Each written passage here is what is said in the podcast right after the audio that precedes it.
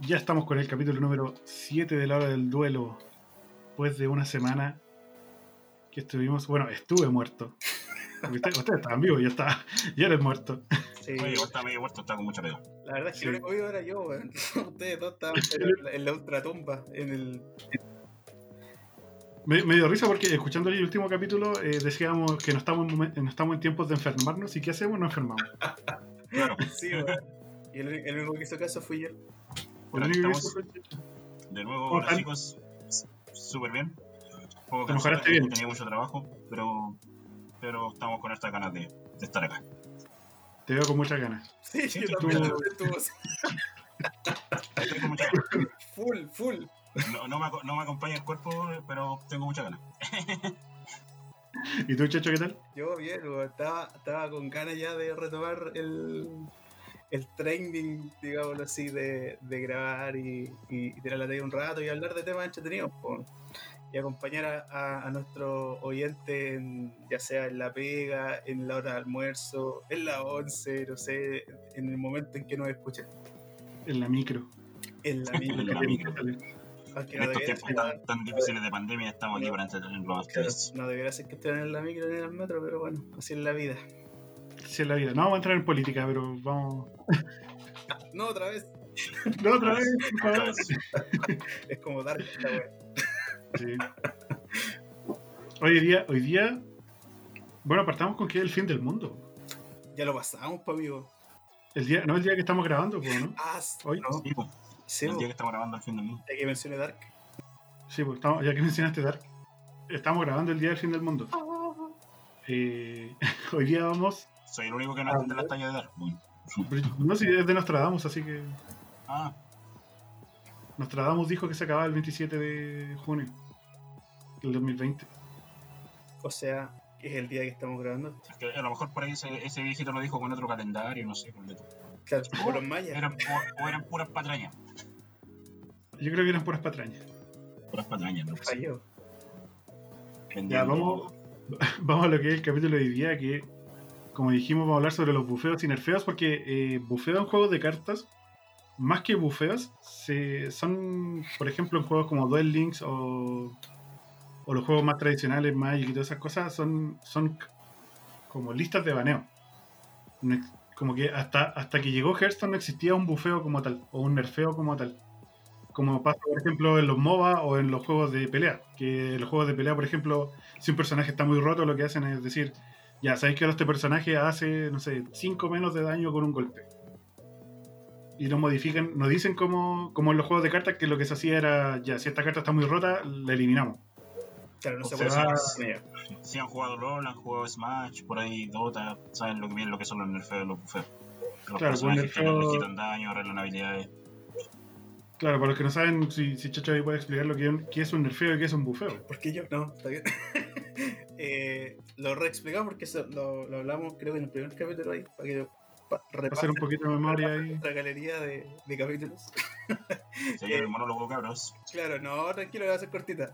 Un bufeo básicamente es mejorar eh, algún aspecto de una carta, ya sea en su coste de, de- para jugarlo o en el texto de la carta en particular. Ya, y un nerfeo es básicamente lo contrario, es quitarle eh, cierto poder a la carta, ya sea en su texto o en sus estadísticas, o aumentarle el coste de, em, que tiene para jugar esa carta. Ya que básicamente llega, turnos más tarde, más tardío. Eso con respecto a cartas. Con respecto a cartas. Pero también, también podemos hablar que se nerfean o se bufean mazos o arquetipos. Sacándole cartas nuevas o algo así que los lo reviven o lo. O, o- o quitándole algo. Claro, es que eso es más como, es como entregar soporte a arquetipos, más que bufear algo. Sí. Claro, el término igual está un poco más Claro, que el, el nerf y el buff es, es- es específicamente para eh, cartas en, en particular, más que para Claro, como- arquetipos en, en general. Claro, como cartas que están dejando la cagada en el meta y que están haciendo que el juego ya no sea sano. eh, y ahí llega el, el nerfeo, el, el masito del nerfeo que le pegan. O la pistola de nerfeo. Claro, Eh, porque ha pasado con cartas que dejan la cagada, eh, salen y ya se empieza a abusar desde antes de que salga, como que ya todos saben el combo que va que va a hacer que quede la cagada, pues, pero por eso, hasta que apareció Hearthstone, no conocíamos el tema, no- nosotros no conocíamos el tema de bufeo y nerfeo. Porque siempre era como, ya viene una carta que está dejando la cagada. Y se banea. ¿Y qué pasa? Y se banea. O, se, o se limita. O se semi-limita el caso de Yu-Gi-Oh! Que tiene esas tres opciones. Pero Hearthstone vino a, decir como, no, pues yo no quiero tener una banlist. pues. Yo no quiero... No quiero eh, limitar las cartas de, de mis jugadores como, como, como lo hace Yugi, por ejemplo. O con una rotación. Bueno, ahora sí tienen rotaciones, pero en ese tiempo no habían rotación. Así que empezaron con esto que es bien famoso en los juegos de pelea, juegos MOBA y juegos de estrategia que es el bufear y nerfear. Porque, seamos sinceros, que Hearthstone sí tenía cartas que, que estaban rotas y que no eran sanas para el juego, aunque Checho diga lo contrario, pero Green Patron no era, no era sano. No era para nada sano, su, su. Loco, Green Patron, gran valor, gran carta, la mejor carta en la historia del juego. Jamás igualada. Era un mazo, y era un mazo incluso difícil de jugar, no era un mazo fácil de jugar. Correcto, si esa era la gran eso es lo que decía Eso es lo que, Checho. la- lo que Esa es la defensa de, de Checho, pero igual era un mazo absurdo, o sea, estaba... No, sí, sí, se, se entiende, porque sacaba daño letal eh, por sobre los 30 de vida eh, de la mano. Que no cualquier mazo hace eso. Son Es mucho daño en un puro turno. En Hearthstone pero la mano no se puede alterar.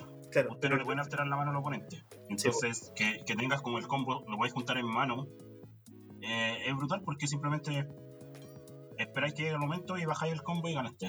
Claro, pero la gran gracia es que únicamente los jugadores realmente buenos y que lograban sacar el máximo provecho y la máxima capacidad de ese mazo lograban sacar esos daños. Un simple mortal como yo, por ejemplo, jamás logré sacar más de 30 daños en un puro turno. Tenéis que tener manos para poder. Más que Vale. mano tenéis que ser la calculadora humana y la rapidez mental, viejo, porque no- el tiempo del, del, del turno, turno no alcanzaba. apenas está alcanzado para calcularlo. Qué terrible Green Patron. Lo- mejor, lo mejor, grande. Yo, lo jugué, yo creo que no lo jugué en mucho tiempo. Es que en ese tiempo yo jugaba con el control y como me gustaba además el mejor el control jugaba ese no. Pero no lo jugué mucho. No jugué mucho el. Jugar lento Green Patron. inseguro. Pero aquí, Green, Green Patron era- fue una carta que no solamente se nerfeó Green Patron. Era tanto el impacto que tuvieron que nerfear un set de cartas para poder realmente afectarlo, ¿no? Eh, es que Green Patron no recuerdo si lo nerfearon, en realidad nerfearon la monita esta que le daba. O sea, se nerfeó la. En el La alto prisa este, este, la, la Warzone Commander. la Warzone Commander que le daba, le daba prisa. ¿Cómo se dice en Hearthstone? Prisa, Carga. ¿qué es eso? ¿Qué es prisa, amigo? Prisa, Esto no es. Magic, esto no es Magic ya, por favor. Bueno, le daba charge, charge. Sí, carga, carga. Charge. Ah, No, no es carga. que, ¿O sí? Sí, carga. Charge. sí, Sí, porque Rush es, Claro, es, prisa. Rush es prisa. Sí. las traducciones, no sé si ustedes han jugado eh, en español Hearthstone, yo lo tenía, yo lo instalé en español en el celular una vez. Y era, era súper confuso porque car- era carga, carga y cargar. Y eso eran charge y rush. Y rush en inglés. Era- Carga y carga. sí. Pero claro, al, fin- al final tuvieron que. eh, ¿Cómo se llama? Nerfear a, a la carta que hacía que esto posible. pues, Hacía, hacía posible que el A Green la Patron. Commander. Claro, Warzone Commander. Pero al Green Patron le hicieron algo, no estoy seguro. Porque era un 5, costaba 5 y era un 3-3. No, creo, creo que Green Patron no, no se fue No. nerfeado, pero sí No. Warzone Commander. Sí, Green Sí, todas las demás cartas. La carta como tal quedó intacta, pero lo que hacía funcionar la mecánica de sacarte más de 30 de daño de la mano en un turno, sí, eso lo, lo destrozaron. Sí, pues está, está bien, por si tú mismo decías que había que- que- guerreros quienes se tiraban el poder de héroe solamente para poder tener más de, Más de de, 30 ¿cómo se llama? vida, de 30 claro. de vida y ahora sí, ahora sí morían. De hecho, de hecho yo con Guerrero juntaba, lo que hacía contra el Green Patron era claro, juntar, juntar armadura toda la que pudiera y, Claro, y esperar que el combo no me matara. como guerrero con... Claro, que eso era lo- como lo frustrante y lo que muchos eh, se quejaron, po, de que a pesar de que tú te llenaras de armadura y que de hecho Guerrero era el único que le podía hacer, entre comillas, como frente, porque mm, Eh, Es el único que se podía poner sobre 30 en ese momento. Sobre 30 de vida. Sí. ¿cachai? Con la armadura. Eh, no importaba, po. Se llenaban de armadura y te sacaban el doble de la mano, 60 de daño, así como nada. Pero había que ser un, un prodigio de las matemáticas y tener los nervios de acero para que, el- para que la cuerda el, que se empezara a quemar te diera lo mismo. No tú. te destruyera, no te destruyera. Claro. Y la velocidad así, el, el ¿cómo se llama? El, la velocidad en el mouse suficiente como para poder hacer los clics necesarios para eh, Porque ahí, ahí entonces era. Entonces ahí sí era un nerfeo que era merecido, pues, porque el juego no estaba, no era sano. Si tú, si tú me decís que el único mazo que le podía hacer contra era un, Era el mismo mazo. Warrior, era el mismo mazo prácticamente, Claro, con distintas estrategias. se vuelve fome jugar pues, porque estás jugando Ya, pero en el ladder eso no pasaba. po. Eso pasaba solo en las competencias. Solo la competencia. Sí, en el, en el ladder no. Sí, que, insisto, si el, el mazo tenía un skill cap, una, una, lo que se denomina como un, un nivel de habilidad del piloto del mazo, tan alto. Nivel de, man- de- de manco. Claro. Ya, pero igual. El nivel de banqués tenía que ser mínimo para jugar lo óptimo y hacer esas maravillas. Eh, Pero, pero igual, siendo sincero, el mazo igual, si es que no te mataba, igual te podía sacar todos los bichos del campo, dejarte un campo de 10 Green Patron, eh, básicamente, te deja el 10 Green Patron, o sea, ¿Cuánto 7 que es el máximo, perdón. Sí, Sí, pues, sí, amigo, el máximo, no. No 7 era de Ah, pero un ejemplo, 7 Green Patron, y además dejarte con poca vida, aunque el compadre no fuera lo suficientemente bueno para matarte, te podía igual dejar la, la embarradita en, tu- en el campo. Y además, eh, tenéis dos Green Patron y podías hacer el combo dos veces, si no me equivoco. No totalmente, pero podías hacer dos veces algo con, Claro, potencialmente lo podías hacer dos veces, pero te gastáis muchos recursos. Entonces no era, no era óptimo. Si la, la cosa, viste, ahí ya no lo jugáis bien. Ah, yo pensé que lo jugué. Si lo, lo óptimo era hacerlo en un puro turno, porque justamente pasaba eso, porque tenías que juntar, eran tantas cartas necesarias para el combo, de más Más de encima 30, salió, que necesitabas hacerlo en un puro turno, no. Entonces O sea, no para pegar rendía 30 hacerlo así como turno a turno. pero igual el mazo tenía para hacer un poco de daño antes y de repente no necesitáis 30, pues necesitáis 20. ponle. Yo lo encuentro que igual era posible. Y el. Más encima salió con el infame Taurisan, pues viejo. Salió en la misma expansión que el infame Oh, Taurisan. grande Taurisan, amigo. En Wild ahí todavía está brillante. el, el Taurisan que, que permi- es que el Taurisan abrió muchos mazos cómodos porque el que te iba bajando la- el coste de las cartas de la mano todos los turnos. Sí, reducir. Entonces permitió que se abrieran demasiado, Claro, bufeaba- demasiado un bufeaba, mazo ya que estamos en, el- en esos términos, bufeaba toda una mano al tiro.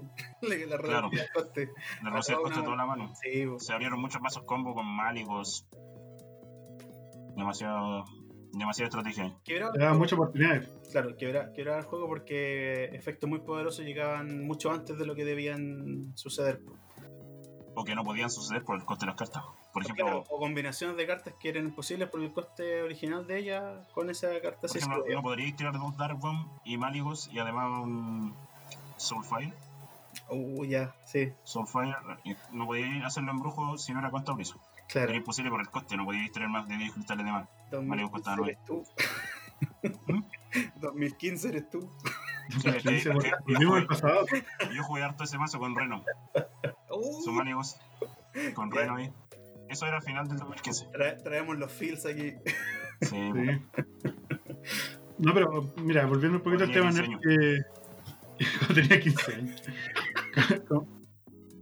que, que, ¿cómo se llama? Que eh, el Green Patron fue un nerf efectivo porque prácticamente casi eliminó al mazo de del ladder, po. Porque si no me equivoco, o sea, se seguían jugando variantes de Green Patron que eran un poquito más control, pero era más fácil era más fácil hacerle counter. No, era, no, no perdía ya en un turno, po. no tenía que estar como jugando solamente para no perder. Después de eso ya no. Green, Green Patron, la gran Green Patron, como era. Sí, pues tal cual como era. Entonces ya no. ya pasaba a ser un, un 3-3. No había forma efectiva de multiplicarlo sin, sin perder recursos. No, Sí, no había formas, pero eran limpiables. Pues si tú no jugabas a llenar la mesa de No, pues. Patrons, tú jugabas a en ese turno matar con daño letal al oponente, acumulando daño. Sí, po, pero Era me refiero después. un sí, recap. s- s- después hubo una Sí. versión que era más controlada de Green Patron, pero como te digo, no, no, no eran, las cartas que generaban daño a tus bichos no eran buenas. pues, Entonces no era como pasarse un mazo en base a ellas.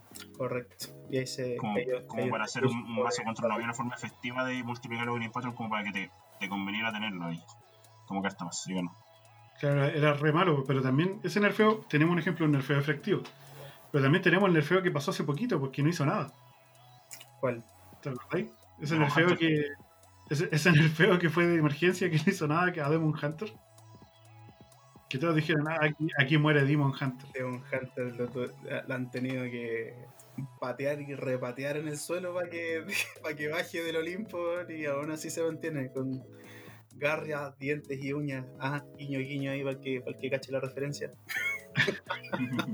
Porque la, la pri- la primera, el primer nerfeo que se le hizo a Demon Hunter, que se le bajaron ya el coste de las cartas. O sea, se le subió el coste a algunas cartas, algunos efectos cambiaron. Que era como lo más. em, como la emergencia más grande que había. No hizo nada. No- el mazo seguía dominando. Es que no sé si estos compadres juegan con las cartas antes de sacarlas. Sí, pues lo que, ¿verdad? Lo que hablábamos cuando, cuando mencionábamos el primer capítulo, vayan a escucharlo, si es que no han hecho todavía. Eh, con respecto al tema de la salida del Demon Hunter, porque eh, llega a ser absurdo el nivel de sinergia que tenían todas las cartas del set de Demon Hunter, ¿no? Si necesitabas una eh, neutral y el resto eran puras cartas de Hunter y era imposible ganar. Sí, la única Y era fácil de hecho eso. sacarlo. Era fácil de sacar todas las cartas, pues y tener el mazo completo rápido, lo, lo hacía ahí. Eh, cuando, cuando yo me lo hice, me demoré un día sí, en hacerlo. Es como. Como ¿qué dos horas. onda? Dos horas. Estuve dos horas con Checho aquí, armé el mazo y jugué al tiro. Y como te digo, eh, ninguna otra clase ha hecho eso. O sea, llevar 28 cartas de clase en un mazo. Sí, pues viejo, 28 cartas de clase y la, rom- la recontra hiper rompías. Bueno, Ahora- en, ahora igual era súper difícil agregar una, una clase nueva a Hearthstone. Era súper difícil. Entiendo por qué no lo habían hecho antes. Y Sin romper el juego, en realidad. sin romper el juego. Pero creo que le ha costado bastante equilibrarlo. Yo creo que le ha costado más de lo que, le- de lo que le debería haber costado, Sí, porque en realidad no sabemos si están en realidad probando ahí en las cartas cuando las desarrollan. Es un, es un desafío de, de equilibrio y de juego y es súper complicado meter. Si ya introducir cartas en set así como de manera normal ya es complicado. eh, meter una clase de conceptos y, y equilibrarlo con el resto de las clases era todo un desafío. O sea, igual es. Yo lo encuentro que el- analizando un poquito el lanzamiento de Demon Hunter, se da con esto de que Hearthstone ya, no sé, por lo que conversábamos, de que lleva tres años muriendo supuestamente, Agonizando. lleva tres años agonizando, pero no muere. Pero sí ha bajado, por ejemplo, la- las vistas en Twitch, han bajado la cantidad de gente que está jugando, ¿cachai? Y Demon O sea, Hunter igual, players también, que conocíamos nosotros. Claro, más encima de la mala publicidad que ha tenido Blizzard con todo esto de, de jugador chino, ahora último lo que pasó con el jugador con con Saf, Saf ¿cómo se llama? Sa- Sash, una cosa así. Savage. Savage. Ya, que, que lo, ba- lo banearon de las competencias por un tweet, ¿cachai? Y encima no era un tweet de él, sino que un tweet de la señora. Como que se, se- se ha generado mucha mala publicidad, po, y realizar esto, esta acción de sacar una clase nueva ya de partida, una clase nueva te da mucha publicidad. Segundo, es una clase nueva rota, te da más publicidad. Tercero, es una clase nueva rota barata. Bueno, todo el mundo va a querer jugarla porque es barata. Claro. Y Y más gente va a volver a jugar. Y cuarto, una clase nueva, rota, barata y que te daban la mitad más uno de las cartas. Solo por Claro. Y Claro, pues, eh, Bueno, en todo caso, Blizzard en realidad se ha hecho mala publicidad, publicidad hace rato, con eso de que se acabó el, el eSport de Heroes of the Storm, se acabó el eSport de StarCraft, creo que se sigue jugando en- solo en, en Asia. Ya, pero la única persona que jugaba Heroes of the Storm eras tú. Sí. Puta, lo weón malo, loco. No, sí, cachaba que habían quitado soporte de eSport a StarCraft, a StarCraft 2. Y sí, tengo entendido que no sé si se hizo en el último mundial. Oh, ahí me mataste, no tenía eso en mi, en mi registro. Sí, no estoy seguro, pero, sí. pero StarCraft igual se, se está jugando un poco ahora. Qué raro, viejo, StarCraft. Ese sí que Está- es un- es un Eh, con eso de que no han pegado las últimas expansiones de WoW, Las últimas expresiones de bueno ha sido un fracaso total. o sea, volvió una- unos cuantos jugadores cuando hicieron como un- una especie de, eh, de rework a, a lo que es el WoW clásico, cuando volvieron a traer la parte del... Cuando, cuando hicieron. Go Classic, como que volvió mucha gente. Pero, Pero verdad, World of Draenor y Legión, bueno, de Pandaria en realidad adelante, todo fue como un mala la cosa.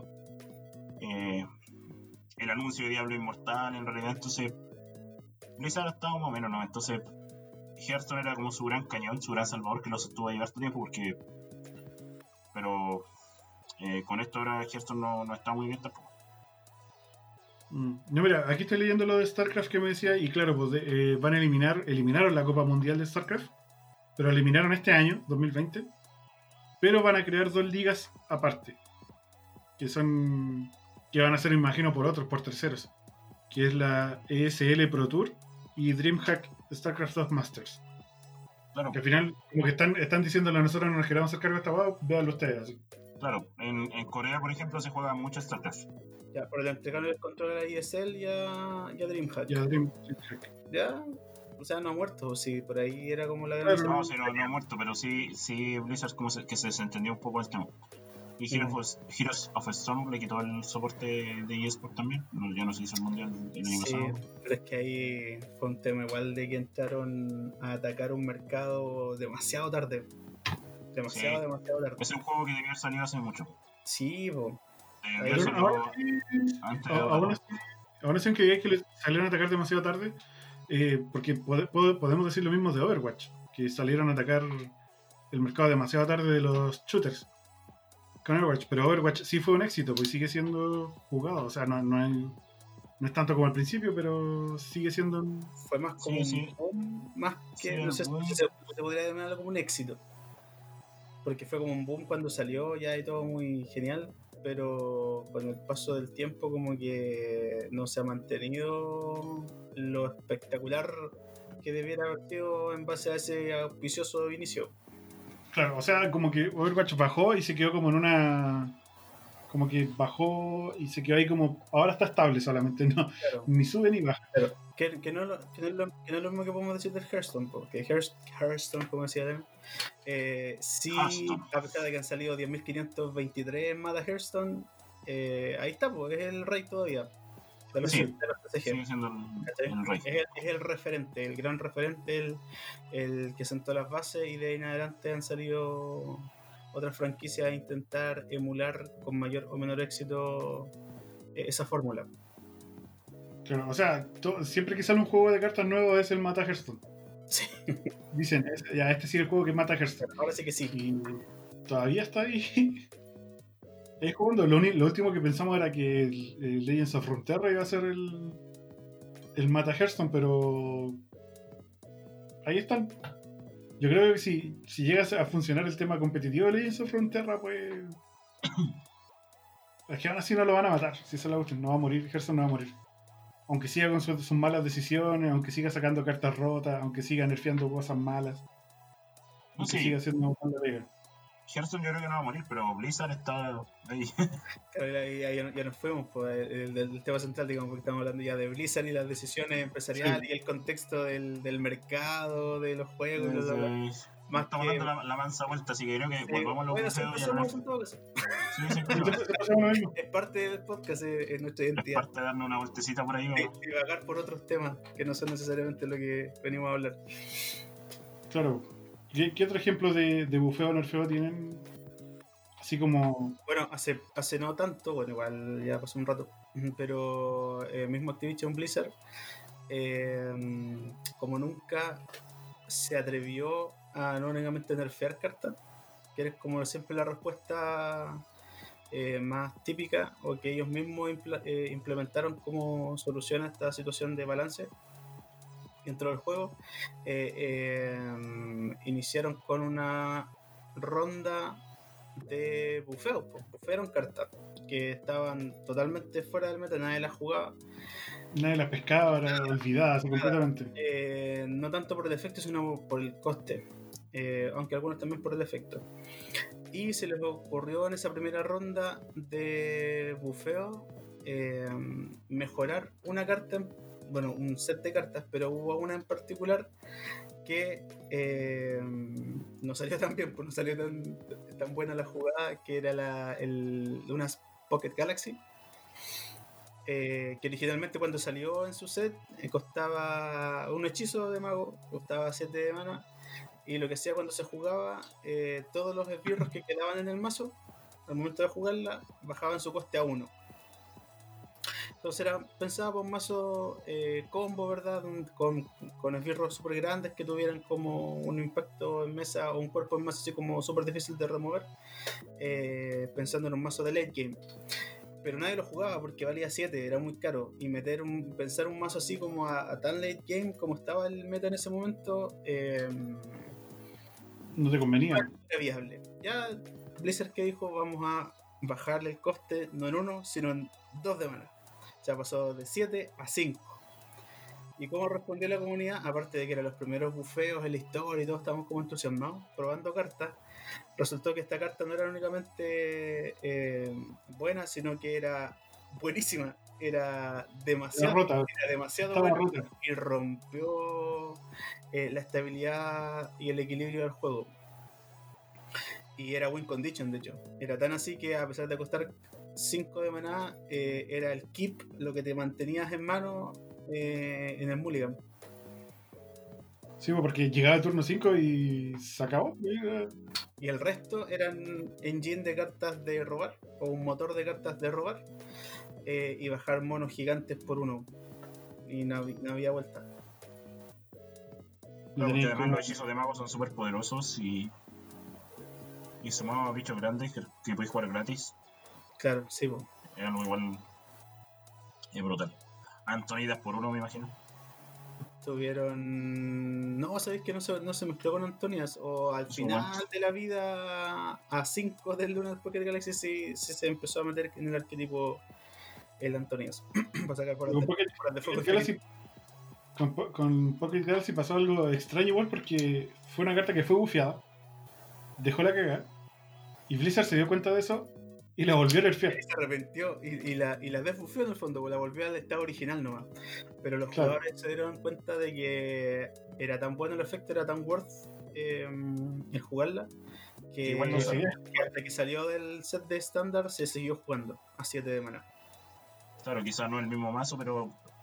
Claro, aportaba, una- una aportaba pequeña por lo menos. modificación, tuvieron que bajar un poquito la curva de manada de los, de los esbirros, no tan, tantos esbirros grandes, sino que pelear un poquito más el, el early game para no morir ante el agro. Eh, pero una vez que caía el pocket, ya nada que hacer. Esos son los dos o tres años que estuve fuera de Hearth. Estuve fuera un tiempo y me lo perdí. No me viste ese meta, todo, todo entrete, todo entrete. Sí, es que me, me salí como de Frozen Throne, un poco después de Frozen Throne hasta.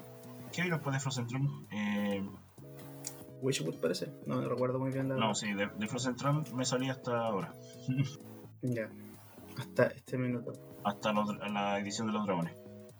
Pero por, por lo, por lo menos Blizzard, eh, que haya hecho eso, que, que haya bufeado una carta, después se dio cuenta que la cagó y se retractó de eso, igual hablan bien del desarrollador. Porque tenemos desarrolladores que dejan la cagada con un bufeo o con un nerf. Y, y dicen como, "Mm, la cagué. Ah, Será, po. Será, ¿y po. ¿Cómo lo No sé- arreglo? No tengo idea. no sé si no, no- no lo hacen por orgullo, Si no, por porque no sino saben. por desconocimiento. O derechamente porque hay un ingeniero comercial haciendo cosas de que no son de ingeniero comercial. o perdón, si hay un ingeniero comercial escuchando. Oiga, soy, soy un ingeniero comercial que trabaja en una, en una compañía que empieza con S y termina con Halo. Mira, eh, Ah, bueno, primero hablemos de, de un poco de contexto de lo que hablamos ayer de nivelar para arriba. Según Ah, lo que, lo que conversábamos antes, antes de, de, de grabar, de ponerle rec. Claro. De que hay Creo que, que de- decíamos eso que dice el lector, porque no. La, la gracia es nivelar, pero hacia arriba. Que esa es la idea principal, se supone. en vez, ese- claro, en vez de nerfear los mazos que están muy poderosos, sería como bufear como más cosas para que todo se- sea más poderoso. Claro, la, la, pre- la pregunta que nos habíamos hecho los tres aquí era como, pero ¿por qué siempre eh, puros nerfs nomás? ¿Por qué siempre atacar a lo que está roto? ¿Por qué no, como respuesta, dar soporte o, o bufar lo- aquello que está débil? Ahora vamos a ver y- lo que pasa cuando se, se bufea todo. Nos dábamos una vuelta así como nuevamente media filosófica de que, hay que no hay que nerfear a los ricos, sino que hay que bufear a los pobres. Claro. Pero en las cartas parece que no aplica. en las cartas, en las cartas, claro. ¿Qué pasa? ¿Qué pasa? ¿Qué sucede cuando eh, la respuesta del desarrollador o del equipo que está a cargo del equilibrio del juego decide, ya sabes qué, lo roto, dejémoslo así de roto, pero volvamos todo roto nomás, pues. Que, que, Eso tiene, tiene un nombre. que- que el mundo sea. Es que El mundo sea roto. Claro, claro. Un ejemplo, el ejemplo más claro que tenemos los los que por ahí ya somos de los 90 y jugamos cartitas en- por ahí por los 2000. en eh, Chile. claro, en Chile. Es bueno, es mito y leyenda. Cortemos el misterio. mito y leyenda. Yo creo, ¿Qué pasó yo creo con que mito lo- y leyenda? lo- no, mira, yo creo que los ingenieros comerciales de Mito y Leyenda, los, los ingenieros de los ingenieros de un mito en todo caso los ingenieros comerciales, yo lo digo porque me gusta wear. El meme. Eh, el meme. El- Claro, yo creo que yo creo que dijeron, oye, pero si todos están rotos, entonces no, no existen las cosas rotas. Claro. Porque si, todo- si todos los mazos están rotos, no existen los mazos rotos. Loco. Si todos, si todos somos Llegaron, nadie lo es. claro, Así es como empezó la caída de mito y leyenda. llegó el balance universal, así como que. Bueno, para dar un poco de, de contexto, para porque no toda la gente acá conoce el juego, Mito Leyenda era un juego eh, ha nacido acá en Chile, por ahí por el año 2000. Eh, era, tenía un, un cierto parecido a Magic, pero era un juego realmente bastante simple, eh, era interesante y, y, y constaba en bajar oro, las cartas tenían su coste, atacar, bloquear, tenía hechizos que se llamaban talismanes. Era un juego bien bonito, con arte y basado siempre, y las cartas estaban basadas en personajes históricos o leyendas eh, mitológicas. Por ejemplo, tenemos al rey Arturo en carta, tenemos a Zeus como carta, tenemos cartas de, de Ra, por ejemplo, teníamos al Ra, teníamos a Osiris, y también de mitología celta. Entonces, siempre íbamos explorando mitologías, eh, explorando historia. Teníamos a Julio César y Espartaco, entonces era Pero, pero algo que hizo Realmente Leyenda que hizo bien, algo que hizo y Leyenda bien, que sí se lo agradezco, es que usó mitología sudamericana. Claro, también usó mitología sudamericana. En, en mitología sudamericana. Metieron ahí los incas, Manco Capac, Atahualpa. eh, Personajes que si no fuese por Mito y Leyenda yo de verdad no conocería así. claro, y, Porque ni siquiera, ni siquiera en tus clases de historia así te los pasan. de hecho existía la carta del pillán, ¿cachai? Sí, es que igual es que puntualizar, Lautaro, Galvarino. puntualizar, igual que puntualizar que eh, Salo no era una empresa eh, desarrolladora de juegos de estrategia. bo. Sí, Salo era una empresa que hacía álbumes coleccionables. Laminitas. Y a alguien en algún momento se le ocurrió que esa es la minita, oye, ¿por qué le ponemos un texto así como para que interactúen unas con otras?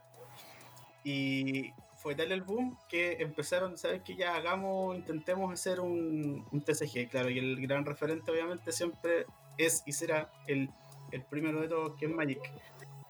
Eh, e intentaron emular de alguna manera dándole un, giro particular, obviamente, para no ser la copia descarada.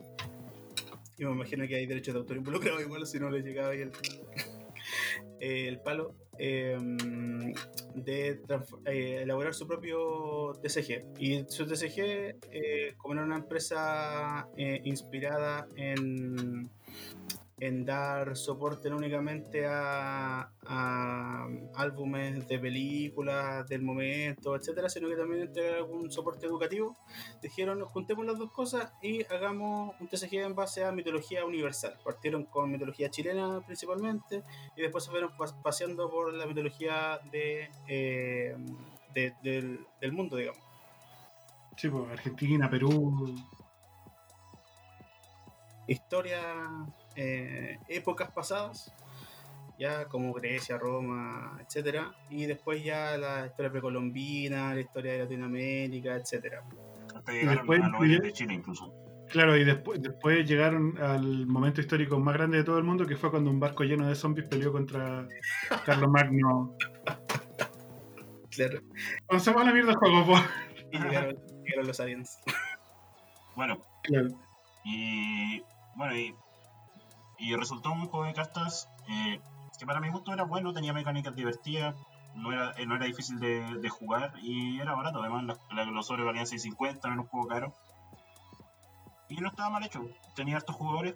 Pero ¿qué pasó? A partir de cierta edición, eh, las cartas se empezaron a poner cada vez más rotas. Eh, Cada, cada carta era más rota que la anterior. ah, claro, cada edición saca cartas más rotas. Código, Código Samurai creo que fue el hito o la edición que marcó como el, inicio del declive de eh, la calidad de- del desarrollo del juego como, tal. Claro, o sea, teníamos, teníamos en, por ahí por eh, hasta bestiario, diría yo que eso ya es como un segundo bloque que le llaman. Hasta ahí habían eh, cartas que sí, bien, eran más rotas que las primeras. No estaban tan rotas como para romper el juego, o sea, pero ya a partir de Código Samurai ya, ya estamos hablando de... Dale, dale, dale. Estamos hablando de cartas que, que, que, lo- que tenías que anular siempre, que si dejáis pasar algo ya perdiste, te ganan en un turno, entonces eran cosas que, que no sabían ver tanto. De hecho ahí salió un mazo que era el primer FTK de y Leyendas. Eh, que era un mazo eh, que fue el mazo de un campeón nacional, que era un mazo agro, que consistía en botarte todo tu mazo a cambio de hacerle daño al oponente. O sea, jugabas una carta que se llama Oda no Munaga, o un dragón que te botaba tres cartas al cementerio, o un, o un monito que era un pirata que te mandabais dos cartas del, del mazo cementerio. Lo que sí, te botáis dos bichos que, que tenían furia. Furia se llama como la carga o la prisa en, en Mito Leyenda. Atacáis directo al tiro. Te botáis 10 cartas y invocáis este mono 5-5 con prisa. Pero el tema es que te botáis 20 cartas para jugar los dos. Pero tenéis más cartas que se juegan, que se juegan del cementerio. O sea, había otro que te, te descartáis dos cartas a la mano y los jugáis del cementerio. Otros que te los removíais del cementerio para darle ataque a los monos. Otros que los de- destruíais tu, tu oro para jugar cartas. Para jugarlo. Y entonces termináis haciendo, termináis haciendo 41 puntos de daño. Que eran las 8 cartas que tenía el oponente en la mano. Tu mano era tu cementerio. Claro, o sea, la- las 48, o sea, en el mazo es de 50 cartas y así más de 41 de daño. O sea, el oro inicial que está ahí y las 8 cartas que tiene en la mano. Y era una FTK. Entonces, Mal hecho. Sí, mal hecho. Y de ahí para adelante fueron, ya empezaron a salir puras cartas que se iban a anular y perdíais. Claro, el tema es que Salo, el tema es que Salo hizo lo que, lo que estábamos alegando, que, que se desentendió del tema. Que lo que hizo fue, pucha, ya están todos, está este mazo muy roto, sacamos otro mazo que está más roto. Y así se le baja el nivel al otro. Pero ¿qué pasa? Que sale un mazo más roto y ahora ese mazo pasa a dominar todo. Después pasáis de nuevo a, a la siguiente edición y decís, pues este mazo está muy roto, ¿qué hacemos? Saquemos otro mazo que está más roto. Ya, claro, sí, pero eso, eso podría ser declarable en cualquier juego TCG o CCG, po, que siempre va a haber un ciclo ahí de, de que un mazo es como el más dominante hasta que llega otro y que como que de alguna manera eh, esa estrategia y pues hacer el dominante, pero hay otro y así como un ciclo infinito de, de, de quién domina el meta, digamos. Pero aquí era como... Era, era, era otra la situación, era que los mazos estaban constituidos de cartas que no necesariamente eran sinérgicas entre ellas, sino que tenían efectos que rompían eh, el balance del juego en el sentido de, de las mismas mecánicas. Por ejemplo, en este juego tú podías anular lo que mencionaba Electro. Tú podías en el, en- en el turno del oponente jugar ciertas talismanes para anular ciertas cosas y más o menos controlar. Claro, Ya habían cartas que de derechamente llegaban al campo, no podían ser anuladas, y más encima cuando estaban en el campo evitaban que tu oponente jugara mito de leyenda, por decirlo alguna. Claro, no podía de- anular, no podía jugar nada en el turno oponente. Después sacaron el Aquiles, sacaron un, un Aquiles al futuro que lo que hacía era lo descartaba y para anular una carta que no pudiera ser anulada. ¿Cachai? Y empezaron a hacer ridiculeces, pues, así como. Y claro, y empezaban a, a, en vez de nerfear cosas, porque a lo mejor sí necesitaba nerfear cosas, dejar de que fueran tan rotas, la respuesta fue ya, saquemos cosas específicas para estas cosas específicas que están contra cosas específicas. Claro, entonces, entonces, no, no eran creatividad y estrategia, sino que era juntemos todo lo bueno en un puro mazo. claro. Y el, el clavo que terminó de cerrar el ataúd, yo diría que fue la edición llamada Inmortales, que fue una recopilación de todos los personajes de todas las ediciones anteriores, por así decirlo, y meterlos como en una pura edición. Muchos personajes, por ejemplo, estaba Helio, Ra, Zeus, eh, O sea, literalmente, si la historia, la la historia mesa, del juego- Atenea, la historia del juego, todas las cartas bacanes, meterlas de nuevo, pero con, métela en un mazo. No, no, las metieron en una, en una edición, pero con, con efectos nuevos. Y esos Ya. efectos ya eran demasiado rotos. Que O sea, el efecto más roto Estamos todavía. hablando de una carta que se llama Estatuilla de Jade. Y Estatuilla de Jade era un oro bueno, pero viola que salía en una edición que se llamaba Hordas. Lo que hacía Estatuilla de Jade era que cuando entraba en juego te buscabas dos estatuillas de Jade más en tu mazo y las ponías en la mano. O sea, un oro bien bueno, porque era un oro que te daba dos horas más y lo ponías en la mano. Es bueno, pero no es, no es algo desequilibrado. La estatuilla de Jade de Inmortales lo que hacía era lo mismo, pero que tu oponente iba votando todos los turnos una carta por cada estatuilla de que tuvieras. No, dos cartas. ¿Qué? ¿Cómo, cómo, cómo? ¿Por, qué- por qué? ¿Por qué eso? No sé, yo, yo lo escuché, pero me estoy volviendo. Como... No, y además era oro inicial la de Jade, incluso. O sea, Porque después lo, con Después, porque además los iniciales eran sin habilidad, pero ya en el futuro los iniciales podían tener habilidad. O sea, habían otros con habilidad que tenían la habilidad oro inicial. Puedo usar este como. ¿No la tuya ese? ¿Por qué tu vieja ese botaba dos cartas? No, no buscaba, pero sí, por cada una botaron dos cartas. Entonces, todos los turnos, sí o sí, dos cartas solo por tener el oro inicial. Y además, si Sí, baja otro, son cuatro cartas todos los turnos. Y tres cartas solo por tener el oro. Y esa era de las cartas más malas. Esa era la carta mala. Claro, tú no usabas tu vieja porque era de las malitas. Estaba hablando que el Ra era un 2-6, po viejo. O sea, el Ra costaba. El Ra, el Ra de dominio de Ra costaba 5 y atacaba 4, pero su habilidad era pagar 3 para botar, para botar 5 cartas al oponente. ¿Cachai? Era las mejores cartas en ese tiempo. Estaba hablando del Ra de Inmortales. Era un. Su fuerza era 6. Tenía 2 de, 2 de coste. No puede salir del juego. Eh, no puede ser anulado, si no me equivoco, no puede salir del juego. Y lo que hacía era que te botáis dos cartas para que el oponente votara dos car- 10 cartas, o para que tú te barajaras 10 cartas del mazo al. O sea, del cementerio al mazo. Una cosa poca. Claro, entonces te puedes dar cuenta que la diferencia era, era absurda. Y ya después era. Y después Ra, ese Ra que te estoy diciendo yo, dos ediciones más tarde ese Ra era una carta mala, o sea, era de las peores. Era el medio efecto y ya era mala. Pero entonces estamos hablando de, de- de que las cartas cada vez estaban más rotas, o sea, Sí, pues, aquí me, me- bueno, yo, yo le solicité a un, a un experto, yo cada vez que hablo de temas que no sé, llamo a mi amigo experto de temas que yo no sé. Era como el, como el precio de la historia. Claro, sí, es correcto. No estáis tan pelados como él, pero Saludos para el amigo. Para el amigo. Oye, pero para el amigo pa- pa- paréntesis de el precio de la historia, yo no sabía que era un reality, yo pensaba que era de verdad. Oh, te ¿No es de verdad? el corazón. Tampoco sé. ¿no es de verdad, weón? Iluso. Es un, re- es un reality. weón. Leí un artículo en donde explicaban cómo funciona y sacan a toda la gente de la tienda cuando van a grabar y los meten a los locos que son, no sé si son actores o trabajaban de verdad en la tienda. Puta, weón. ¿Cachai? Y como que paraban todo el negocio, weón, y yo que como puta, yo pensé que era verdad. weón. Y te Pensé que era... la discusión.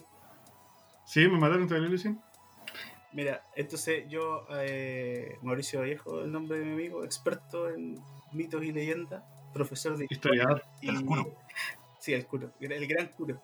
Eh, historiador, profesor de historia e gran historiador de mitos y leyendas. eh, jugador eh, del, eh, de- del juego en esa época. Y me mandó aquí una foto. para- me dijo: Mira, con esto tú vas a graficar eh, el estado asqueroso y, y purulento en el que estaba Mito de Leyendas cuando empezó a, a fallecer. Una carta, me van a disculpar si la leo mal, se llama Minamoto no Yoritomo, puede ser. Que Sí, era un héroe, parece que es. un héroe que costaba 4 y defendía y pegaba 5. Y hacía lo siguiente. Era una carta única, ya, o sea, no podía tener más copias de él.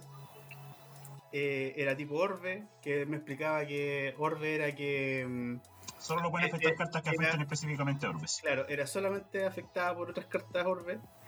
eh, y era relámpago, o sea que voy a jugarla en cualquier segundo que ti se te ocurriera jugar la carta. Fuera tu turno o el turno del oponente, ¿verdad? Algo así. Dice su texto, no puede ser anulado. Puedes jugar esta carta desde tu cementerio. Cuando está en juego, tus cartas que no sean oro tienen relámpago. O sea, todas tus cartas se transforman en juega el juego a tu ritmo, lo que tú queráis hacer Ah, ya sí lo conozco. tus oponentes no pueden jugar cartas en tu turno. O sea, aparte de, que No tú, te puede juegues- anular nada. claro, tú juegas mito de leyenda, pero tu oponente no. y los aliados que controlas ganan uno la fuerza y son imbloqueables. Sí, esa era la ultra real de Código Samurai. Esa era la carta más, más estúpida de Código Samurai. La belleza hecha carta, por loco. Y después salió en la extensión de Código Samurai salió el Tsukuyomi, que era un bicho 1-1, costaba 1 fuerza 1, indestructible.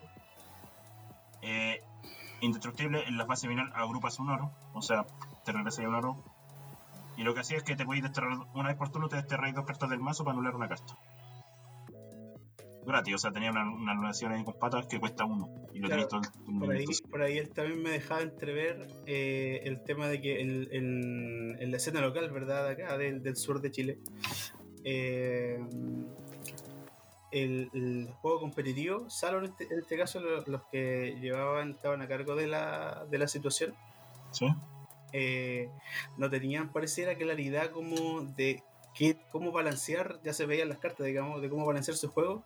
Y dentro de las mismas comunidades ellos daban como alguna especie de directrices así como bien vagas. Y en el fondo era cada organizador, cada juez armaba a su pinta el juego el, tema del balanceo. Entonces llegaron, y él desconoce si es que fue a nivel nacional o no, el tema de que eh, para evitar de que los mazos fueran 50 cartas únicas con esos efectos absurdos que acabo de leer, eh, pusieron a asignar como puntos para evitar justamente que juntaran como puras cartas buenas. Claro, eso, eso, ya, eso ya es más adelante en el formato que se llama Crónicas, que es después de Inmortales. Ahí, se, ahí es donde se, entonces, claro que era como fue como el intento de balancear algo que ya se les había arrancado de las manos completamente porque yo escuchaba a uno de los del equipo de desarrollo de Mito de Leyendas en los años en que Salo estaba a cargo del, tema. Eh, que decía claro que el, el, en las juntas directivas, así como que vamos a hacer como Salo en decisión de en, las distintas ramas que tenía, álbumes, coleccionables de lo que fuera, y Mito de Leyenda, a su al jefe de la división de Mito de Leyendas, como que jamás en la vida lo pescaron. Y el que tomaba las decisiones eran los de marketing, los de. El ingeco. Por eso hacíamos, claro, por eso hacíamos el, el ingeniero comercial estaba a cargo de. por eso hay que empezar a preguntarse las personas que desarrollan las cartas, porque toman las decisiones, realmente juegan o no juegan al juego. Eso es el, tema. Ahora, últimamente, bueno, el mito todavía existe, se, se volvió a armar, no recuerdo exactamente el año, si fue el 2015. Sí, por ahí se relanzó como el 2015. Se relanzó con una edición que se llama Furia. No pegó mucho al principio, pero las cartas sí bajaron su. ya no eran tan grotescas como fueron en Crónicas. De hecho, incluso ahora se juegan y no son todavía. no, están, no son tan abusivas como ese tiempo. Mm. Ya, no, ya no existen los más. Por así decirlo, balanceado. ¿Por qué? Porque están incluyendo jugadores, jugadores, ¿cachai? En, en la etapa de desarrollo. Claro, en su equipo de desarrollo y su equipo de, testing y todo. Pero aquí yo, ah, yo, quiero introducir, claro, yo quiero introducir un poco de cizaña y un poco de, de tema extra a la conversación. Eh, porque hablábamos de que ahora, por ejemplo, antes Mito eh, era el boom, era no había casi eh, persona en la edad eh, de la adolescencia que no hubiese tocado una carta de mito que no conociera lo que era mito de leyenda o que no hubiera visto a alguien jugar mito de leyenda. Claro, En el colegio, en la U, en donde fuera. Eh, pero ahora no, pues. Ya, y usted, y hacíamos alusión ahora de que el juego está asquerosamente roto, pero ahora está súper balanceado. ¿Verdad? Sí. Entonces, mi pregunta es, Claro, es necesario que los juegos estén balanceados, pues verdad. Pero ¿qué tan entretenido es un juego cuando está perfectamente balanceado? Lo hablábamos en el capítulo anterior que, eh, como el epítome, la, expresión máxima de la, del equilibrio en un juego es el mirror match, pues. ¿verdad? En donde dos mazos, más o menos carta por carta, se enfrentan. Pero esa experiencia de juego no, no es muy entretenida. Pues. Claro, pero es que ahí va el tema de lo que, lo que se define como un meta saludable, por así decirlo. Ya. Cuando, cuando sucede esto de que no tenía un mazo que está sobre todos los demás, sino que tenía una variedad de mazos que están que se van como peleando entre ellos, o, no sé cómo hacen prácticamente no sé, un triángulo de que este mazo le gana al otro, pero este le gana al otro, pero este le gana al mazo que le ganaba al otro. Como que se van haciendo, se va balanceando así más o menos el juego. Pero claro, pues si tenéis, por ejemplo, un solo mazo que domina, como pasó con Demon Hunter, por ejemplo. Que era el, mazo que se jugaba en ladder, que era el único mazo que se estaba jugando en ladder. Que Elector dijo que. Claro, Elector dijo, bueno, jugué 7 partidas y las 7 eran mirror match. O sea, ahí el juego se vuelve. El juego se vuelve. 8, y una me salió contra Guerrero. ahí se vuelve fome, pues se vuelve fome porque estáis jugando. No, no voy a hablar de Vanguard Zero porque es otra cosa otra cosa. es otro problema. Eso lo vamos a hablar después, cuando demos las noticias, las novedades. Claro. eso, eso lo vuelvo aburrido. Cuando es solo un mazo el que domina, para mí eso lo vuelvo aburrido. Pero cuando está balanceado ya como el tema de que si yo puedo jugar, por ejemplo, con un mazo, no sé, en Duel Links quiero jugar con el mazo de la Witchcrafter que sale ahora, eh, yo sé que puedo perder contra otro mazo, pero sí voy a tener mejor matchup contra otro. Como que está un poquito más balanceada la cosa. Eh, eh, es como se llama, no, no, no sé, que- no- o sea, sé que si voy a jugar el ladder, no voy a perder siempre contra el mismo mazo. Bueno, ¿Cachai? Links está balanceado. Tenéis los mismos tres mazos o cuatro mazos, así como, como cinco temporadas en realidad. Mira, Pero eso, eso también es malo. llevamos como 7 meses en la misma meta, pues está balanceado, ¿cachai? Y no es dominante por un mazo, es dominante como por 3, 4. Cuatro, sí, más cuatro, menos. Y weón, un, perdón, eh, compañeros. No, dale, no, sí. Es una Ah. jugar Duel Links, pues, weón. Es que Duel Links es. A mí ya me aburrió porque ya tengo todos los mazos meta y estoy aburrido porque además como está balanceado, Porque está no, balanceado además. tú no jugás a jugar los juegos, tú jugás a coleccionar las cartas, que es distinto. No, es que no, sí, lo juego, lo juego con todos, compadre, juego con todos. Es que ahora Ya, no juego tanto porque está muy aburrido porque te tomáis los mismos mazos y además que los mazos dominantes igual son muy lentos, son Está todo tan equilibrado que ¿dónde está la diversión? A eso voy, ese es el, el el espíritu punto que, es el, el punto que quería yo eh, hacer, digamos.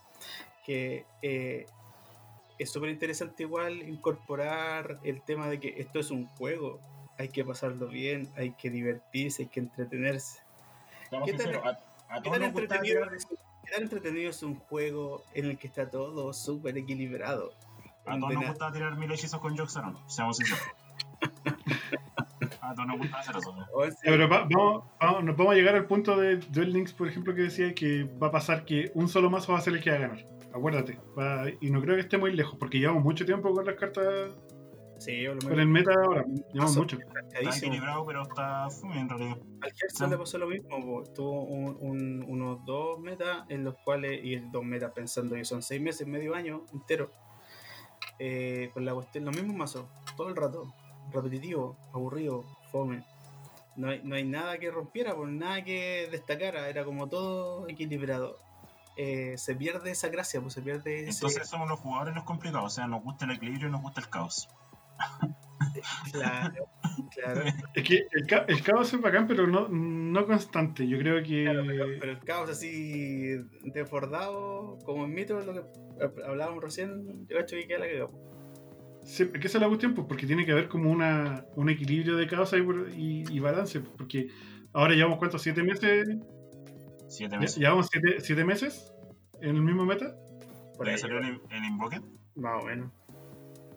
Claro, siete meses en el mismo meta y no sé, el próximo mes van a sacar una mini caja que va a dejar la caga, no sé, creo.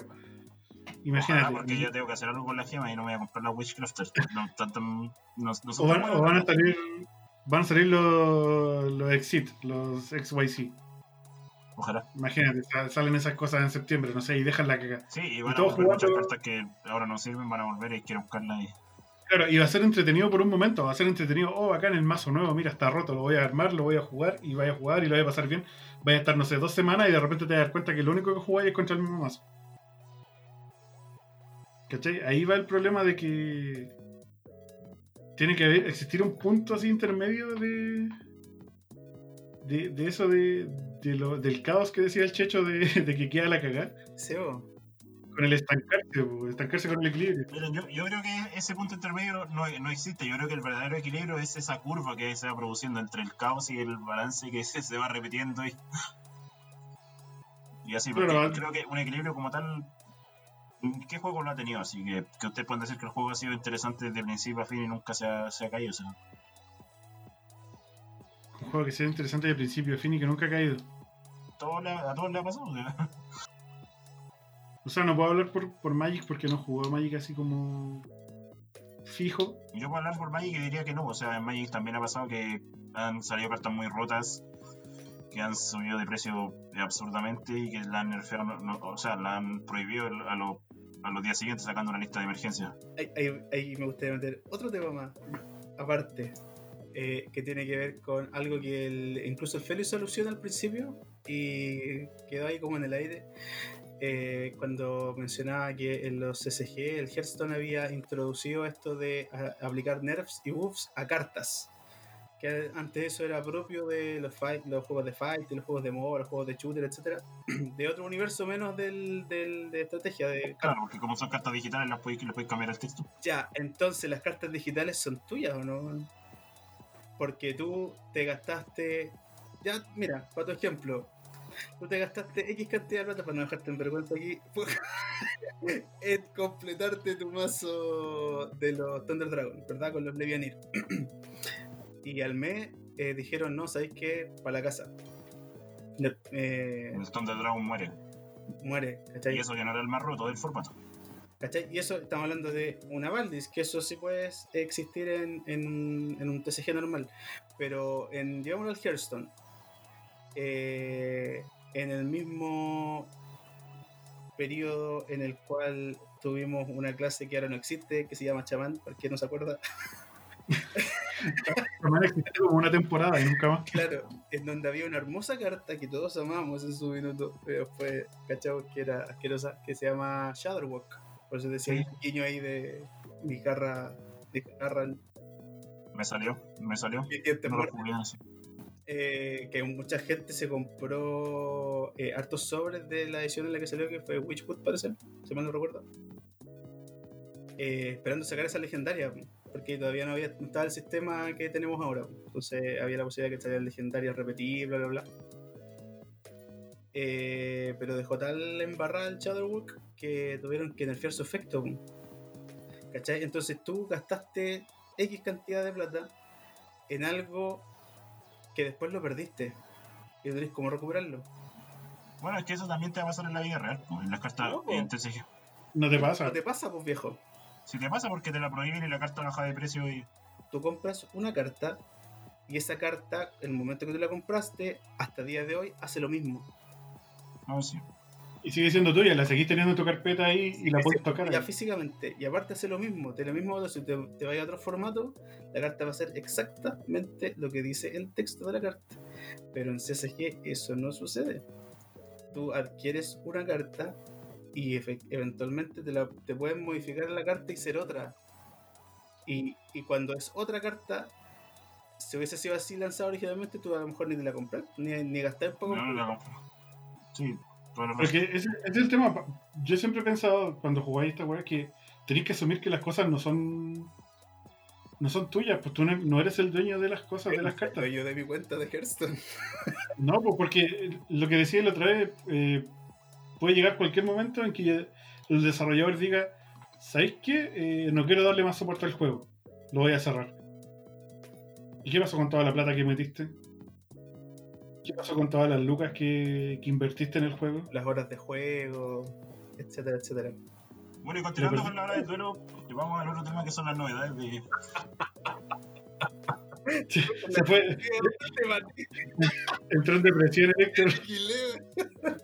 no, era mi intención, amigo, en todo caso. Pero eh, es un tema que, que no se habla, porque está ahí como flotando y tú cuando... No, y, con mucha razón no se habla, bueno, menos, ¿verdad? Porque no entiendo por qué no se habla. Tú te das cuenta, es como, ¿qué onda? Igual me lo podría, no, me lo podría haber hace unos dos años atrás para no cagarla tanto. Pero piensa, el día de mañana Konami dice, ¿sabéis que Duel Links ya no va más? Porque ahora vamos a hacer la nueva que sacaron, que era el de el Rush Duel, que inventaron para Japón.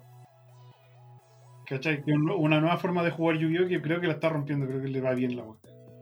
Eh, imagínate que Konami dice, ¿sabes que le está yendo tan bien a Rochetol que vamos a reemplazar dos links con Rochetol? Cagaste con todo.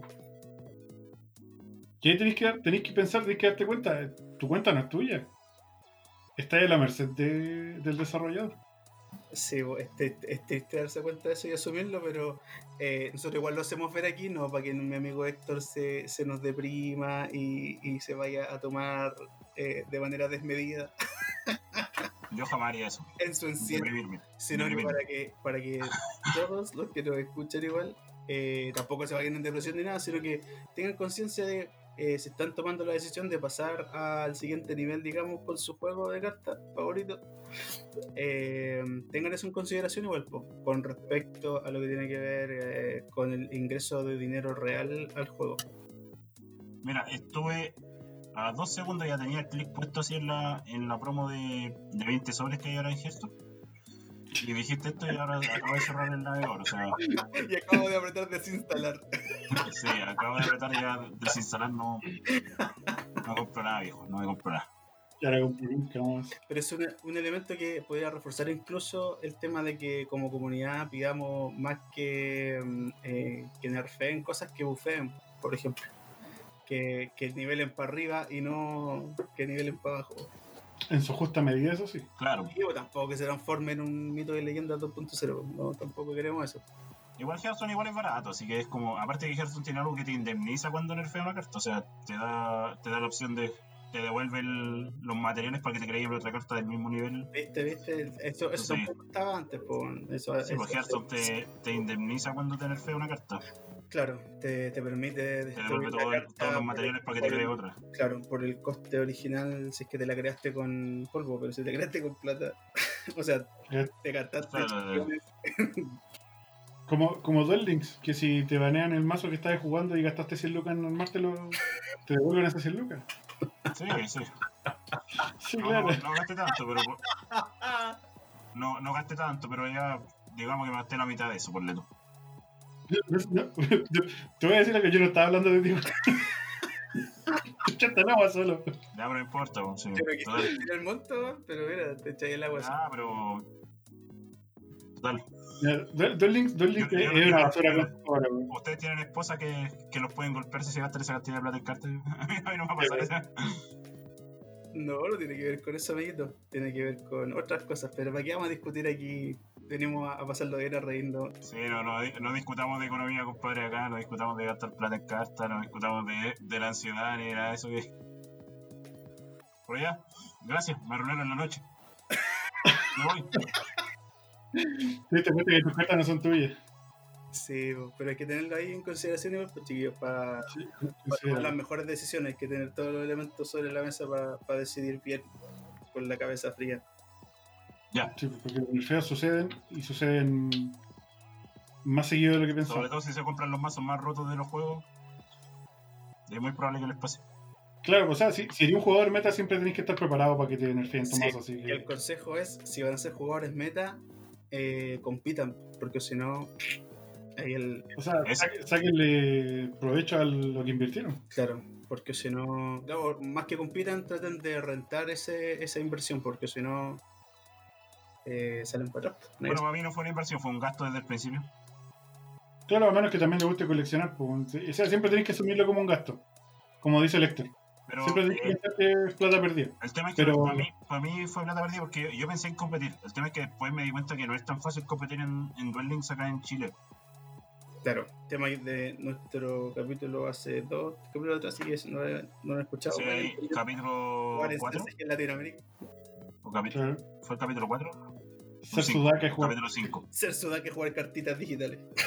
Capítulo 5. ¿Qué tan difícil es jugar cartas en Latinoamérica? Jugarse seguía, sobre todo. Pero eso.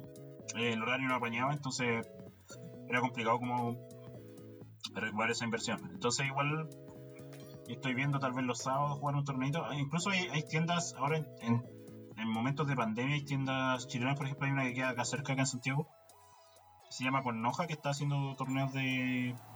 Yo no hago publicidad gratis ya, pero ya lo dije. Que está haciendo torneos de Duel Links. Pero están haciendo los OTS con, Sí. con Duel Links. Sí, sobrecito igual. O sea, un sobre. Por último, si me ganara un sobre... O sea, si me ganara sobres reales, después puede salir algo bonito ahí. Puedes venderlo. Eso sería como lo único, por venderlo. tam- tampoco me interesa ganar plata jugando cartas, y para mí es una entretención, es un hobby.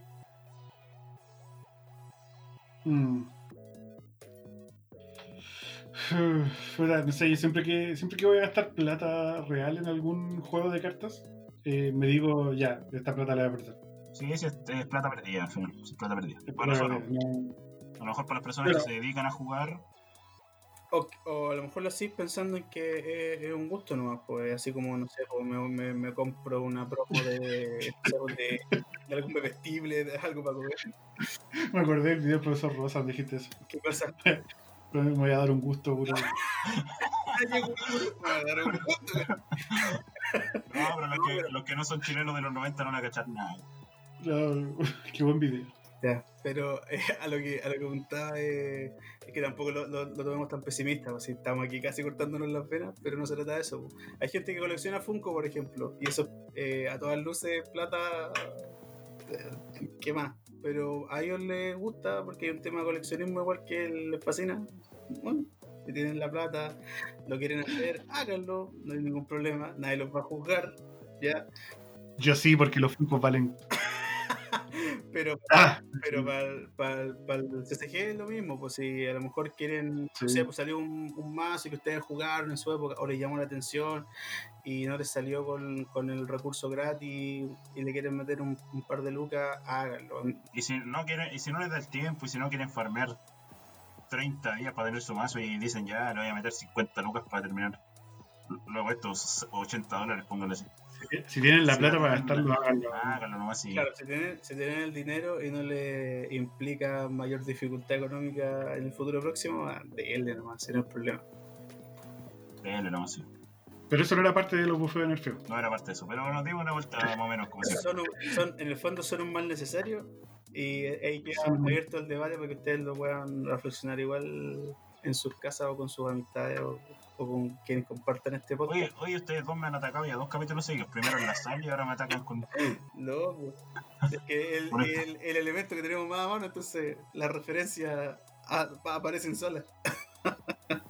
Sí, la referencia. Hoy hablando de atacar a Lecter, eh, vamos con las noticias. Con la mejor noticia que se dio ahora para los que jugamos Vanguard Zero. ¿Qué pasó? Porque por ¿Qué fin- pasó? No me digas. Por fin, ¿En serio? por, fin fin, por fin murió el infame BP Farming. Ahora se va a poder jugar el juego. Arreglaron la ranked. Resucitó Vanguard. Sí, ahora eh, lo que pasa es que antiguamente el sistema funcionaba de esta forma. Tú ganaras o perdieras, ganabas 2000 eh, y points, bar one points, bar one points por el, solo por el hecho de jugar esa partida. Eh, ahora tú ganas eh, 500 por cada daño hecho al oponente. Si, si es que pierdes. Si ganas, pierdes, ganas. ganas, ganas 3000. Entonces, si juegas si un monito pierdes- que no va a hacer nada, no va a hacer ningún daño, no va a ganar nada. Así Claro. simple. Por lo tanto, ya no, no va a ser conveniente llevar ese monito de grado cero y dejarlo ahí para que te El tema es que eso, eso es lo bueno, porque ahora se va a poder jugar Ranked y va a haber más gente jugando Ranked. Lo otro bueno que pasó fue que anunciaron los. porque cambiaron todos los premios de BP de Vanguard. Antes, antes tú te ganabas, llegabas al millón doscientos y ganabas 10 sobres. Y los japoneses que dijeron, dijeron, puta, ¿sabéis qué? Hagamos lo siguiente, le vamos a dar diferentes premios a los jugadores. Porque te dan. eh, hay muchos premios que nadie, nadie usa, que son unas, moneditas para comprar cosas para una, para una habitación virtual. Que una weá que nadie usa o ni nadie la pesca y no sé por qué chucha lo siguen regalando. Pero los japoneses se dieron cuenta de que, claro, eh, esos premios no sirven, así que ¿qué hacemos? Les vamos a dar eh, un poquito más de sobres. Y cuando llegue a un millón de puntos, te vamos a regalar eh, un sobre con una triple R asegurada. ¿Cachai? Que es la rareza más alta de Duel Links. O sea, de, de Vanguard Zero, perdón. Es la rareza más asegurada. O sea, más, más elevada.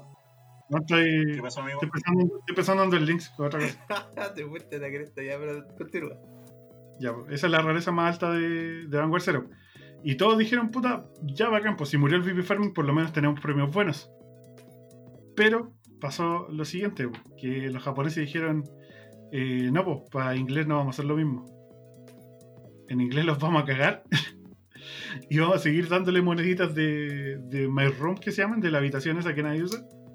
Vamos a seguir dando monedas eh, y les vamos a dar menos sobres cuando llegué al millón creo que te van a dar 10 sobres y un sobre cada 100 más hasta llegar a 2 millones.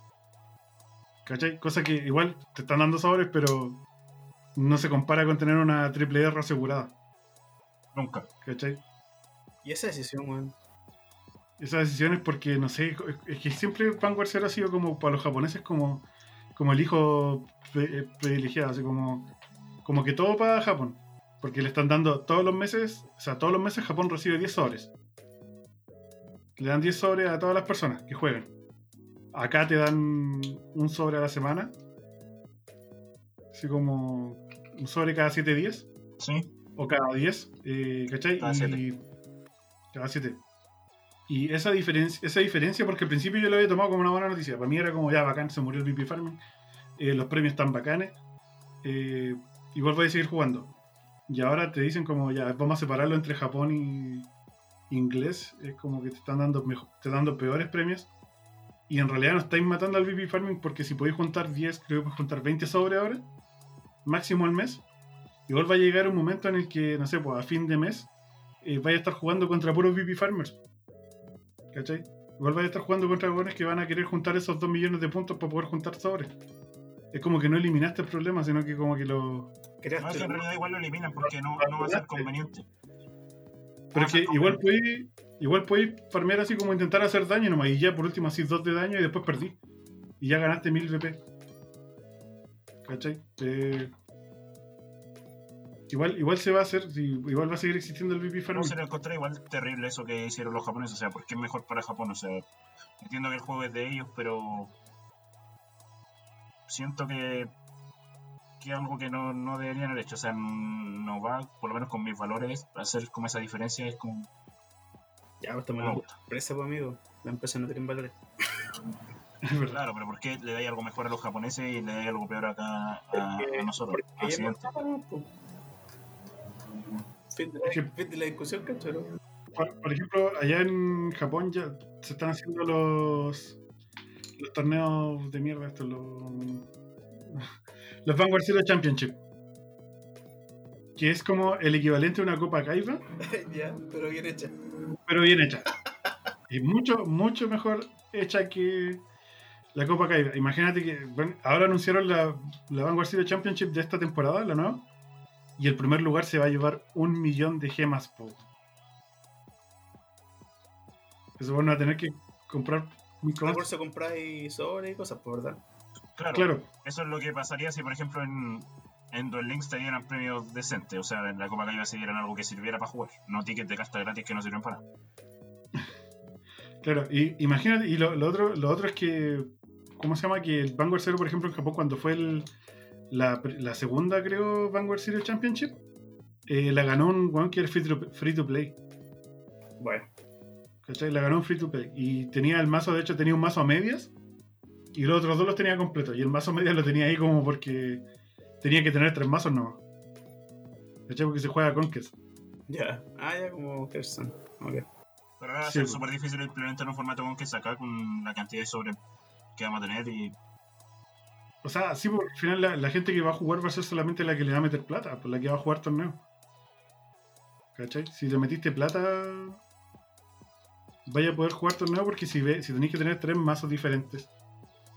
¿Cachai? Un free to play nunca va a alcanzar a tener los tres mazos completos si no fuera por el VP farming que está sucediendo ahora, pero como dijimos que se va a morir o va a bajar considerablemente por los premios, eh, va a ser mucho más difícil ser free to play.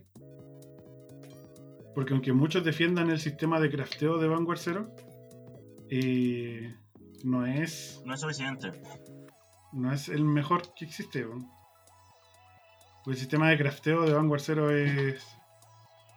¿Cómo se llama? No es como Hearthstone, que en Hearthstone, por ejemplo, tenía una sola moneda que es para, todos los, cl- para todas las clases. Y todas las clases con- pueden hacerse cartas con el polvito, el polvo arcano, creo que llama. ¿Ya? ¿Sí? Ya, Pues en Vanguard Zero no. En Vanguard Zero no. En Vanguard Zero tenéis que sacar, eh, por ejemplo, polvo arcano, pero de la clase específica que queréis. ¿Cachai? Y solamente, y eso te hace comprometerte con, una sol- con un solo clan que se llama Naka. O con dos a lo más. O con dos. A lo más. ¿Cachai? Y te limita mucho. Sobre todo si los torneos que se están haciendo son con que si son torneos oficiales, que son los torneos que organiza Buchirro. Y de hecho yo, yo que soy el, el Super Pay to Win legendario, eh, como me decía, eh, ponerle plata a Vanguard Zero no es conveniente, es demasiado caro, o sea,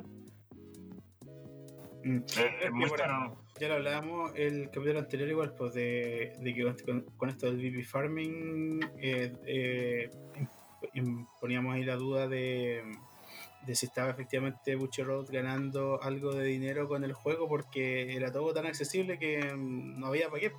Pero claro, con este sistema así tan limitativo del crafting de las cartas, por ahí ya se te está obligando de alguna manera a, ya si tú, y, y más encima del formato de torneo oficial, te obliga a jugar con más de un arquetipo o clase, eh, claro, pues, te está obligando de alguna manera, te está encaminando, forzando a que le metes plata para. Ya sacáis dos con free to play y las otras dos, vamos, págueme, señor. ¿Sabéis sabéis qué es lo que es entretenido? ¿Qué? Lo, lo chistoso es que, ¿sabéis por qué se arregló el tema del VP Farming? ¿Por qué lo decidieron solucionar? Por. Porque en Japón no existe el VP Farming. ¿Ya? No se hace. El problema es que mucha gente que estaba jugando en inglés dijo, no quiero jugar con las cartas en inglés porque está muy atrasado. Y se fueron al servidor japonés a jugar. Y empezaron a hacer VP Farming en Japón. y ahí los japoneses se dieron cuenta, como, oye, estos locos vienen a puro farmear aquí el servidor. po". Y por eso lo decidieron arreglar. po. O sea, Bucherod es eh, Japón, japonés, ¿verdad? Japón Sí, es japonés. y el resto del mundo que se joda.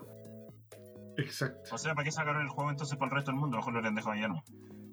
Porque igual es famoso, igual se estaba, se estaba pidiendo, pues y aparte que... Plata, pues amigo, plata. Entonces háganse cargo, pues viejo, háganse cargo y dennos a nosotros el mismo soporte que le están dando ahí en Japón. No sean cretinos. Plata, loco, plata. No sé qué pretende el desarrollador. Espero, que- espero que se ponga así como las pilas diciendo. Pero si va a haber plata, pues compadre, si los compadres me dan un juego acorde, si les dan buen soporte, si hacen las mismas cosas que hacen en Japón, yo voy a sacar la tarjeta de crédito, no, no es problema.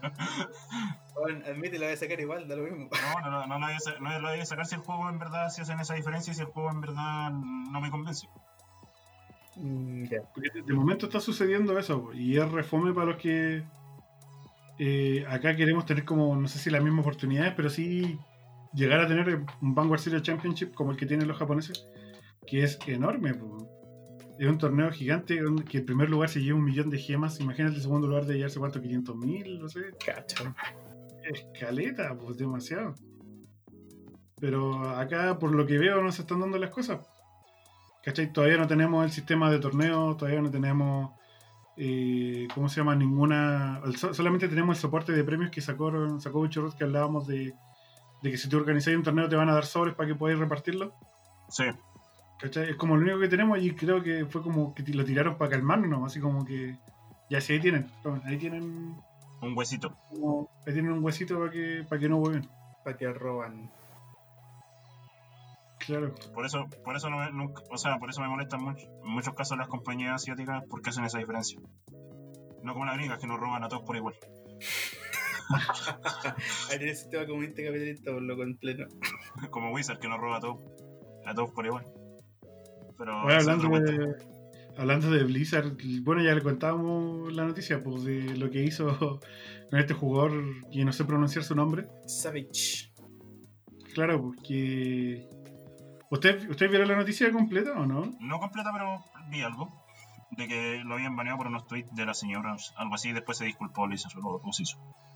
Claro que lo, lo que pasó fue que la señora atacó a Blizzard y la señora este compadre atacó a Blizzard por Twitter y Blizzard decidió banear a este jugador de todas las competencias que quedan por el año, me parece.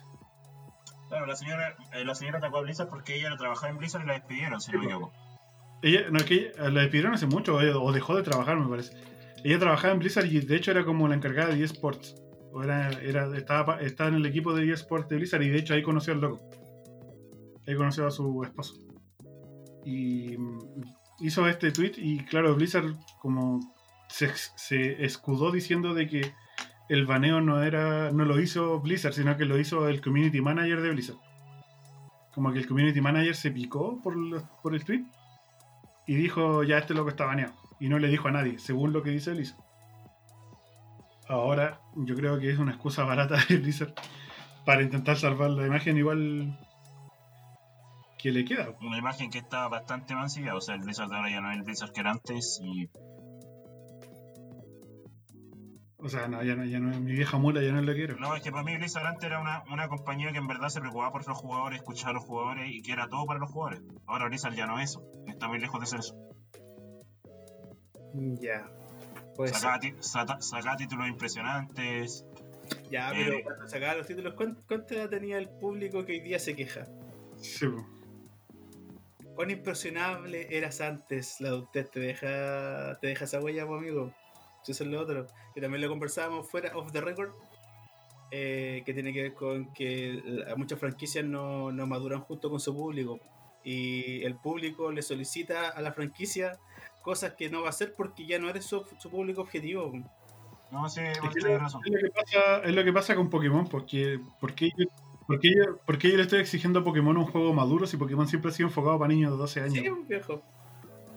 Hay que Es como- que tú ya no eres el público de esa franquicia. pero Blizzard saca títulos legendarios con paciencia, que ya, ya no hace eso, ya Blizzard, Blizzard sí tiene eso que dice el Héctor de que en su momento, por ejemplo, el tema de los Diablos, ya Diablo 3 quizá empezó con la pierna izquierda, pero se fue mejorando de a poco, ¿cachai? Y terminó siendo un título bueno para mí eh, personalmente. Pero ahora La historia del Diablo 3 incluso es muy buena. Es súper sí, es, es entretenido, sí, sigue siendo un juego entretenido. Y caché que como que ya una franquicia como Diablo sí fue, va avanzando con sus jugadores porque saben que van siendo más maduros y Diablo siempre ha sido maduro. ¿Cachai? Pero pasa con juegos ahora, no sé, porque Blizzard no supo ver la weá del Diablo Mobile que sacaron ahora. No sé si cachaste que cuando quedó la cagada en la, en la el Blizzard, Diablo Immortal. Sí. el Diablo Immortal. Y ahí te decís que Blizzard ya no está pensando tanto como desarrollar a chica porque ya es una empresa multinacional gigante. ¿Cachai? No está pensando con el. Es, como- es como, como- cuando una, una empresa aparte, de manera artesanal, le pone todo el cariño y el afecto y el amor porque no le queda de otro también. Pues de, al- de alguna forma tienen que enganchar público. Pero cuando ya tenía la gente enganchada y te van a comprar por el nombre, que pasa con otras empresas, por ejemplo Apple. por ejemplo, y me- mencionemos 13.500 marcas de ropa exclusiva y autos que ya venden por el puro nombre, ¿no? Y, lo- y los productos que sacan son la- el refrito del refrito del refrito del refrito de lo que hicieron bien en su tiempo y tú lo sigues comprando por el nombre, ¿no? ¿Cachai? Claro. Cuando ya se vuelve cosas gigantes, ya el público y, y su fidelidad ya la tienen. Es que eso, eso es lo- por eso yo entiendo a Héctor en el punto que me dice que él. Por ejemplo, Héctor creció con Blizzard, pues, ¿cachai? Como Warcraft fue, yo cacho que importante en su vida. Claro, Warcraft 3 fue importante, Diablo 2 también. Que yo igual soy de otra generación de ustedes, pues yo soy de los 90. Entonces, Yo también soy de los 90, pues. Sí, está, está bien, viejo, sí, no tiene que ver con, no tiene que ver con eso, tiene que ver con, con un tema de, de que el, tu empresa y tus recuerdos que añoras de la infancia y de la adolescencia ya quedaron atrás, pues, amigo. sí, sí quedaron atrás. Todo, todo, todo eh, obra humana tiene que ser, según yo, una opinión personal, deberá ser eh, evaluada en su contexto de tiempo y en el mérito que tuvo en ese momento. Verla con el paso, del- con, el, con el espejo del retrovisor, digamos, del tiempo, eh, te va a hacer añorar y te va a agregar cosas, ¿cachai? Más maravillosas de lo que fue en el minuto incluso. Entonces cuando te- se te presenta eh, en la actualidad, eh, el nivel de expectativa va a ser tan alto que nunca va a lograr llegar a llenarla, pues, y, y tú vas a No, tener eso tiene razón. va a, tener, va a llegar a tener sensación amarga de bueno, ya no es lo que era, es que se vendieron, es que no Pero- son. Bueno, es que Blizzard literalmente se vendió a Activision. Sí, pero eh, veamos eh, cosas, pero veamos cosas- hablemos de cosas más cercanas. Yo te voy a hablar del 2015, por ejemplo. Ya, Yo no, yo no recuerdo una compañía que tenga un soporte hacia el cliente tan bueno como el que tenía Blizzard en ese tiempo. Estoy hablando, si tenéis cualquier problema, mandáis un ticket, estaba solucionado en 5 minutos. Tenéis un chat ahí donde podía hablar, no sé, no teníamos problemas, no sé cómo estará ahora la cosa. Pero ese tipo de, ese tipo de cosas que, que, que tenía Blizzard en ese tiempo, y no, no es tan, tan atrás. Estamos hablando antes, antes que saliera Overwatch, por ejemplo.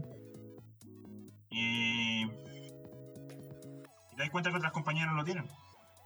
ya, pero ahí estáis metiendo al, al debate temas que ya son de requerimientos adultos de... Claro, sí. de un realmente- joven jamás, hoy tiene una excelente atención al cliente, si tengo algún problema me lo solucionan al tiro, nada, le están ni ahí, weón. Si la va que brille, tenga espectacularidad y me entretenga, esos pasos buscan, ¿cachai? Eso, Sí. eso- eso sí, si tiene algún problema, lo van a dejar pasar. Pero ahí estáis metiendo otros temas que están acorde a, a tu, a tu ser actual, po, weón. ¿cachai? A tus necesidades a día de hoy adultas, po. Lo que decía, Blizzard ya no es lo. Sí, ya no no lo lo quiero, quiero. no lo quiero. Sí, pues eso es lo otro. Y nosotros tampoco, pues ese. Tampoco somos lo que quieren. Si tampoco le pedíamos cosas a, a las empresas en base a lo que éramos, a nuestros recuerdos de infancia. Igual déjame quejarme, déjame quejarme. Pero ¿cómo, cómo, cómo otras empresas desarrolladoras sí lo hacen y lo siguen haciendo bien? Como cual, a ver, Como CD Projekt Red. ¿qué ha, qué ha hecho bien? Eh, es que de ahí nos vamos a hacer un tema de videojuegos, pero igual me voy a meter. ya, ya nos metimos aquí, viejo, dale. Ya verá, tení GTA. ¿Cómo se llama? GTA 5, ¿cierto? Y ahora se anunció hace poco la PlayStation 4, la PlayStation 5. Cinco, sí. ¿Y qué pasó? Que dijeron en la PlayStation 5 juego de lanzamiento del GTA V otra vez. Un juego del 2013 relanzado, de nuevo. El nuevo Skyrim, dicen. Claro. Ya, pues. La, la cosa es que eh, eh, Rockstar lo que dijo fue como ya, mientras tanto todos esperamos GTA V en PlayStation 5, le vamos a regalar un millón de dólares virtuales en el GTA de PlayStation 4. ¿Cachai? Y si Project Red dijo, no, pues esa agua está mal.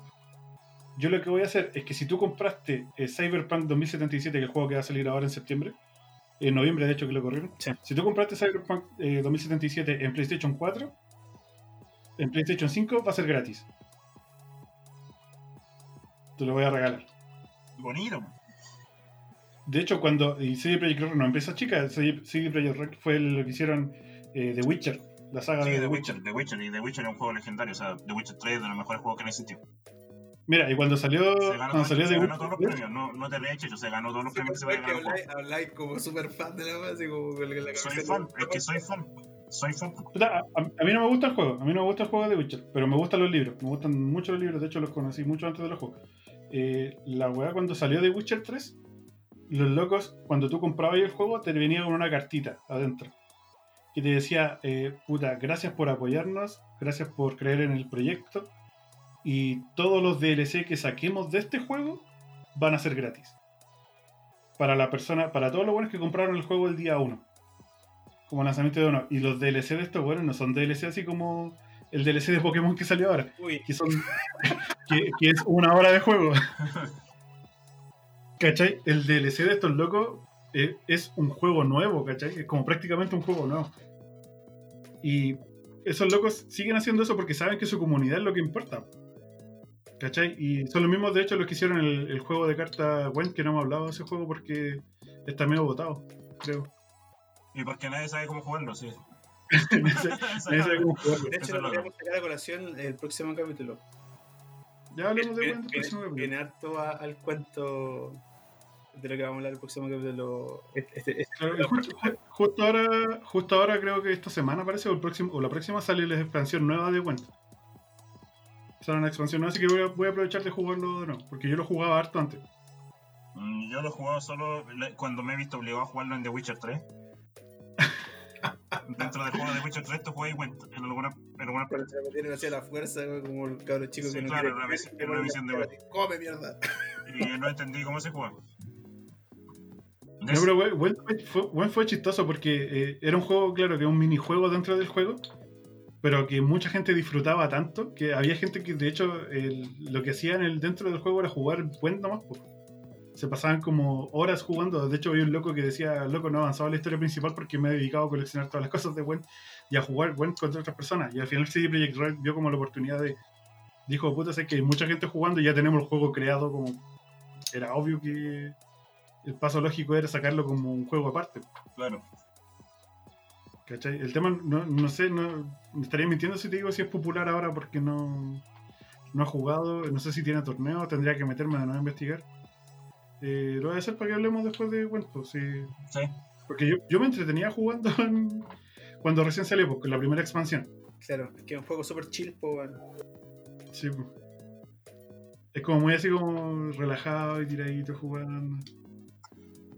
Bueno, Claro, pero, pero eso, eso es lo que voy, porque ¿por qué una empresa grande como CD Projekt Red está haciendo cosas así buenas y Blizzard eh, no? po? Y también se entiende que son, no sé si públicos diferentes, pero sí son mercados diferentes. Bueno, bueno, todos, todos sigue- caen, todos sigue caen en realidad. Claro, en algún momento obviamente yo creo que va a pasar que CD Projekt Red ya no va a regalar DLC, ya no va a regalar juegos por casarte de consola, no va a regalar...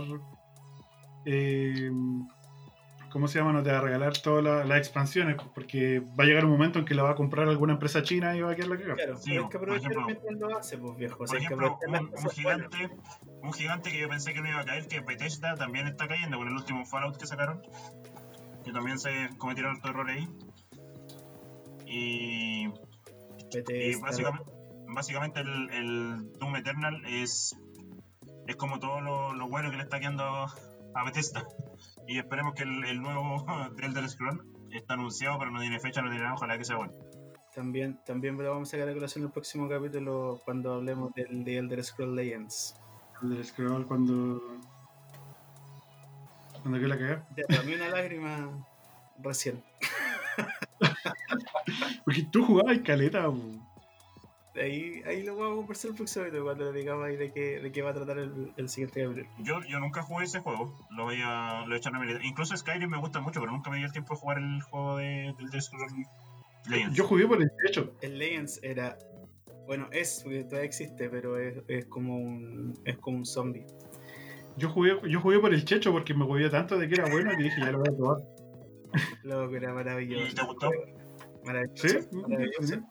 Maravilloso. Pero ahí lo hablaremos más en el siguiente capítulo. Sí, correcto. Exacto. Oye, ¿alguna otra noticia que quieren compartir? Vamos a De cerrar. Duel Links no es mucho porque como estamos hablando de bufeo y nerfeos, en Duel Links no existen, solo existen las listas de, de baneo, no hay... Y Claro. como siempre en Duel Links no hay novedades. hace, hace tiempo ya que no hay novedades, Estamos, porque estamos a punto- estamos a punto de sacarlo de la lista de, de, de referidos incluso.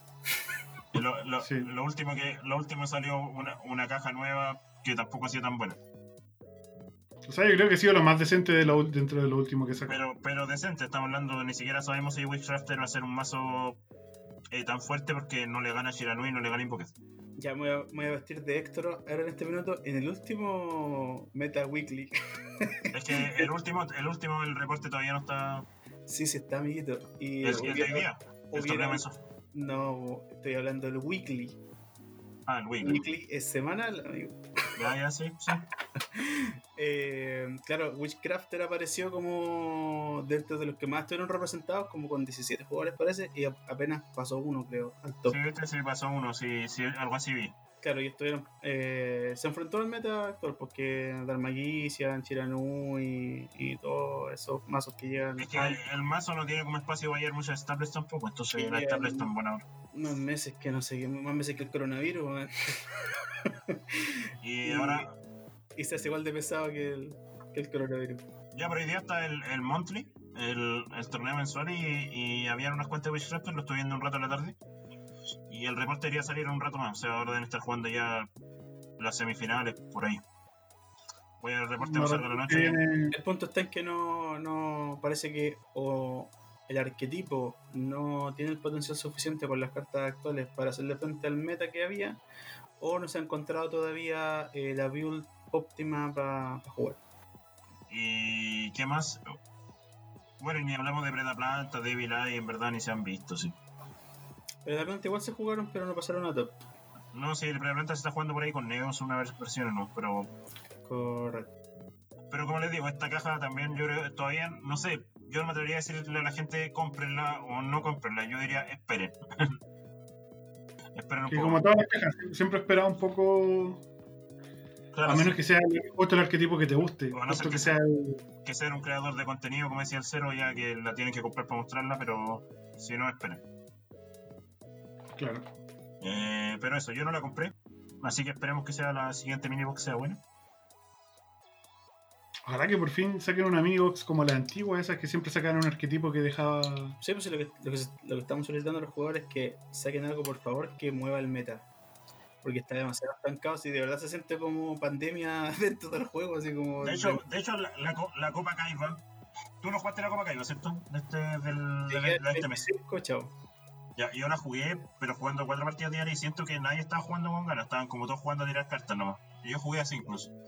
Sido dragón, tirando cartas, llegué a 25, nada más, fue la copa que más fome que, que he tenido en la vida.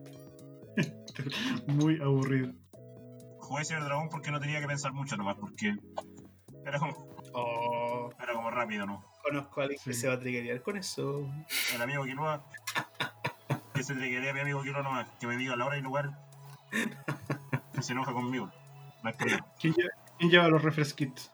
Claro, yo pongo los refresh kits. No, pero sí, está bien, pues Dragón es un mazo que tiene dos jugadas, ¿cachai? No digo que sea un mazo malo, pero es un mazo que no, no, no tenéis como que Ya, pero Me amigos, mientras más explica, más, la- más cagada deja, así que ahí nomás. Déjenla de ese tamaño. No, no importa, si no voy a explicar más y... Ya, si no sabemos y tampoco es muy difícil jugar, jugar ese mazo y hay muchos que tampoco es difícil. Si en el mazo, casi todos los mazos no tenéis que pensar tanto. weón, si- El, el mazo más cabezón que cachamos es el Green Patron que decía el Checho. Yo, yo le di, yo hice asever- esa aseveración con el Héctor alguna vez. Dije, ah, pero si es Duel Links nomás, por lo que sin Gerson tenéis que pensar. Y casi me fusila, weón. ¿Viste? Ya No, acá, si no, me, me apoya. no, pero. O sea, no lo juego. No sé, o sea que igual yo soy de jugar mazos que no, no son cabezones, pues me carga jugar mazos cabezones. Yo creo que hay mazos cabezón igual que tiene que jugar. El mismo este de la Witchraptor igual un poco cabezón. Por la cantidad de efectos que tienen. O sea, es que en realidad ni me leí las cartas, así que no. No sé. Opin- opinando hacia la pasada. Sí, opinando la pasada. La verdad es que no he tenido, no tenido mucho tiempo ni, ni he leído bien lo que hace la Witchraptor. Como usan hartas magias, digo, ya puede ser que sea más cabezón. No, sí, el, el mazo es súper lineal y se basa en bajar a la mona gigante y negar efectos y buffarla para ganar. Pero es como eso, ¿no? Pero si le metí un staple, un staple que el Chiranui está pasado a staple en este momento, no pasa, no pasa por ahí. Ahí vieron. Ese es el problema. Puta, no sé, yo siempre he dicho que no me gusta jugar mazos cabezones como soy un hombre ocupado. eh, prefiero jugar Unga Bunga y. Algo rápido y el directo sí, nomás. o sea, el, el mazo, el Thunder Dragon encontraba que tenía como tantas jugadas que te podían enredar, pero. Sería eso. Tenéis que, Eso era un tenés poco que decir. No, pero para juegos más cabezones tenemos Magic, tenemos Legends of Runeterra, tenemos. No sé, Shadowverse, mentira. Te gustaría, pero no. Oye, el, el Yugi de ahora es cabezón el que se juega ahora porque tenés que memorizarte tantos combos y hacer tu jugada de dejar sin monos nega- negando. Cinco negadores en campo Cinco más- negadores en campo. y más encima el oponente sin mano. Claro, entonces. Es que son combos que si te equivocas en una carta ya perdiste, pues, pero. Sí, pues, es que es el tema, si te, te equivocaste en hacer el combo, te mataste solo. Bueno, pero será otra discusión para. Son de memoria, no, por favor. Claro, pero tenés que aprendértelo, por lo menos usar la cabeza para algo. Por lo menos tenés que pensar un poquito. Memorizarte algo es como un cabro chico se memoriza un poema, pues viejo. Oye, si no, Hay gente que no puede memorizar el el himno, el himno nacional. oye, no hay caso, no hay caso con este weón. no. No hay caso con este no weón. Me ha weado todo el capítulo, weón. Me ha weado todo agarró. el capítulo. Yo te, yo te intento defender, weón, pero me cuesta. ¿Sabéis qué es lo que hago yo? Estoy intentando meter un poco de risa en el podcast nomás. sí, con el abogado del diablo, para que nos riamos. No me ocupéis de mí, weón. Oye, ¿qué pasa con la toxicidad? La toxicidad, compadre. No, pues si no me río directo, porque siempre así como, oye, me está diciendo esto, ah, pero esto. Y, y meto el, el, el opuesto y ahí, ah, quedamos en jaque. El opuesto. Me lo he puesto. Ya, oye, eh, pasando. Ni siquiera pasando, sino que ya terminando. Sí, cerrando. Terminando, porque no nos quedan temas por hoy día. Eh, no, pues porque la próxima semana, como decía Checho ahí de, de Went, vamos a hablar de qué hace que un juego valga la pena, qué hace que un juego sea worth, que, que valga la pena jugarlo, invertir tu tiempo y quizás tu plata Y tu alma. y tu alma. Sí, Porque estos juegos consumen más que tu dinero y más que tu Sí, tiempo. porque hay, hay montones de juegos de CSG, pues, pero no, no todos llegan a la, a la vida eh, que desearían porque los jugadores se van. Claro, ¿y por qué se van? Claro, no únicamente por el desarrollador que le deja de darle soporte, sino porque los jugadores emigran. Pues no, saben que esta cuestión ya, adiós. No quiero, no, no quiero hacer spoilers, pero creo que la conclusión va a ser que en ningún caso vale la pena. No sé, de- depende, porque por algo seguimos jugando a Sí, cero, por algo seguimos jugando, O sea, por algo seguimos jugando a Duel Links. No sabemos por qué, pero vamos a descubrirlo, vamos a, vamos a tratar de descubrirlo. Vamos a tratar de dilucidar pues, qué es lo que hace que nos mantengamos enganchados a un título, que hace que, que valga la pena jugarlo y que hace que valga la pena competir en él y que hace que eh, o qué elementos deberíamos considerar para decir no mejor de aquí mejor me arranco de aquí me salgo de aquí no aquí no Vamos a analizar todo eso. Hay, Así es. hay demasiados Sí. factores, pero no vamos a hacer spoilers, lo vamos a ver la próxima semana. vamos a intentar enumerarlos y guiarlos Vamos- por ese Vamos a desmenuzar los juegos. tan difícil en la vida ¿Qué juego jugar? ¿Por qué juego no jugar mejor? claro también las dos ambas Sí. Oye, recuerden seguir en redes sociales, eh, Instagram La Hora del Duelo, eh, en, ¿cómo se llama? En Anchor también nos pueden encontrar nuestro podcast, podcast La Hora del Duelo también. Y en Twitch, la hora del Live, que vamos a estar haciendo stream. Oye, estamos teniendo todavía los stream. Deberíamos sacar algo. Yo le iba a proponer a Checho que juguemos causa, pero contra Checho. Por favor, necesito. do- ¿puedo, puedo dos segundos de causa? Ya ha- habla de caso. Ya es, es como que como ten- tenemos, tenemos aquí al, al Héctor Decade, yo, yo con Vanguard y Checho Causa. Yo soy causa lover. Eh, no, hay- va a haber una competencia organizada por, la, por una comunidad extranjera eh, el próximo fin de semana, entonces yo voy a participar y estaba solicitando aquí a mis compañeritos de podcast que me pudieran cooperar con algún momento de testing porque lo que he encontrado en el, en el ladder del juego eh, todavía no es tan óptimo, creo yo. Ya, entonces, semana vamos a jugar Causa. Vamos a aplicarle causa y a- acompáñenos en el testeo para el, para el amigo Checho, a ver cómo le va. ¿Te van a, te van a sapear el mazo y vaya a perder? No importa, loco. Vaya a perder los millones de dólares que podéis ganar en ese torneo. Sí, pues loco. Me estoy jugando más que el sueldo que gano en la vida no, estamos por, por, apo- por apoyar el juego que es juegazo. Juegazo. Voy a ver si, si, me, si me alcanzo a hacer el mazo, por último juego yo también. Dale. Si es que alcanzo. Vale, sí, Voy se alcanza. voy a ver si aprendo a jugar. Así que eso, lo invitamos a ver nuestro, nuestros posts ahí en Instagram y los lives de Laura Duro Live. En Facebook también, Laura Duro Podcast. Y eso, pues chiquillos, cuídense, pásenlo bien. Recuerden que tienen que disfrutar los juegos de cartas. No se enojen jugando, ni se enojen por los nerfeos ni las banlists. Recuerden que las cartas no son suyas. Nunca lo olvidé. Nunca lo olviden. Y nos vemos la próxima semana. Adiós. Un abrazo.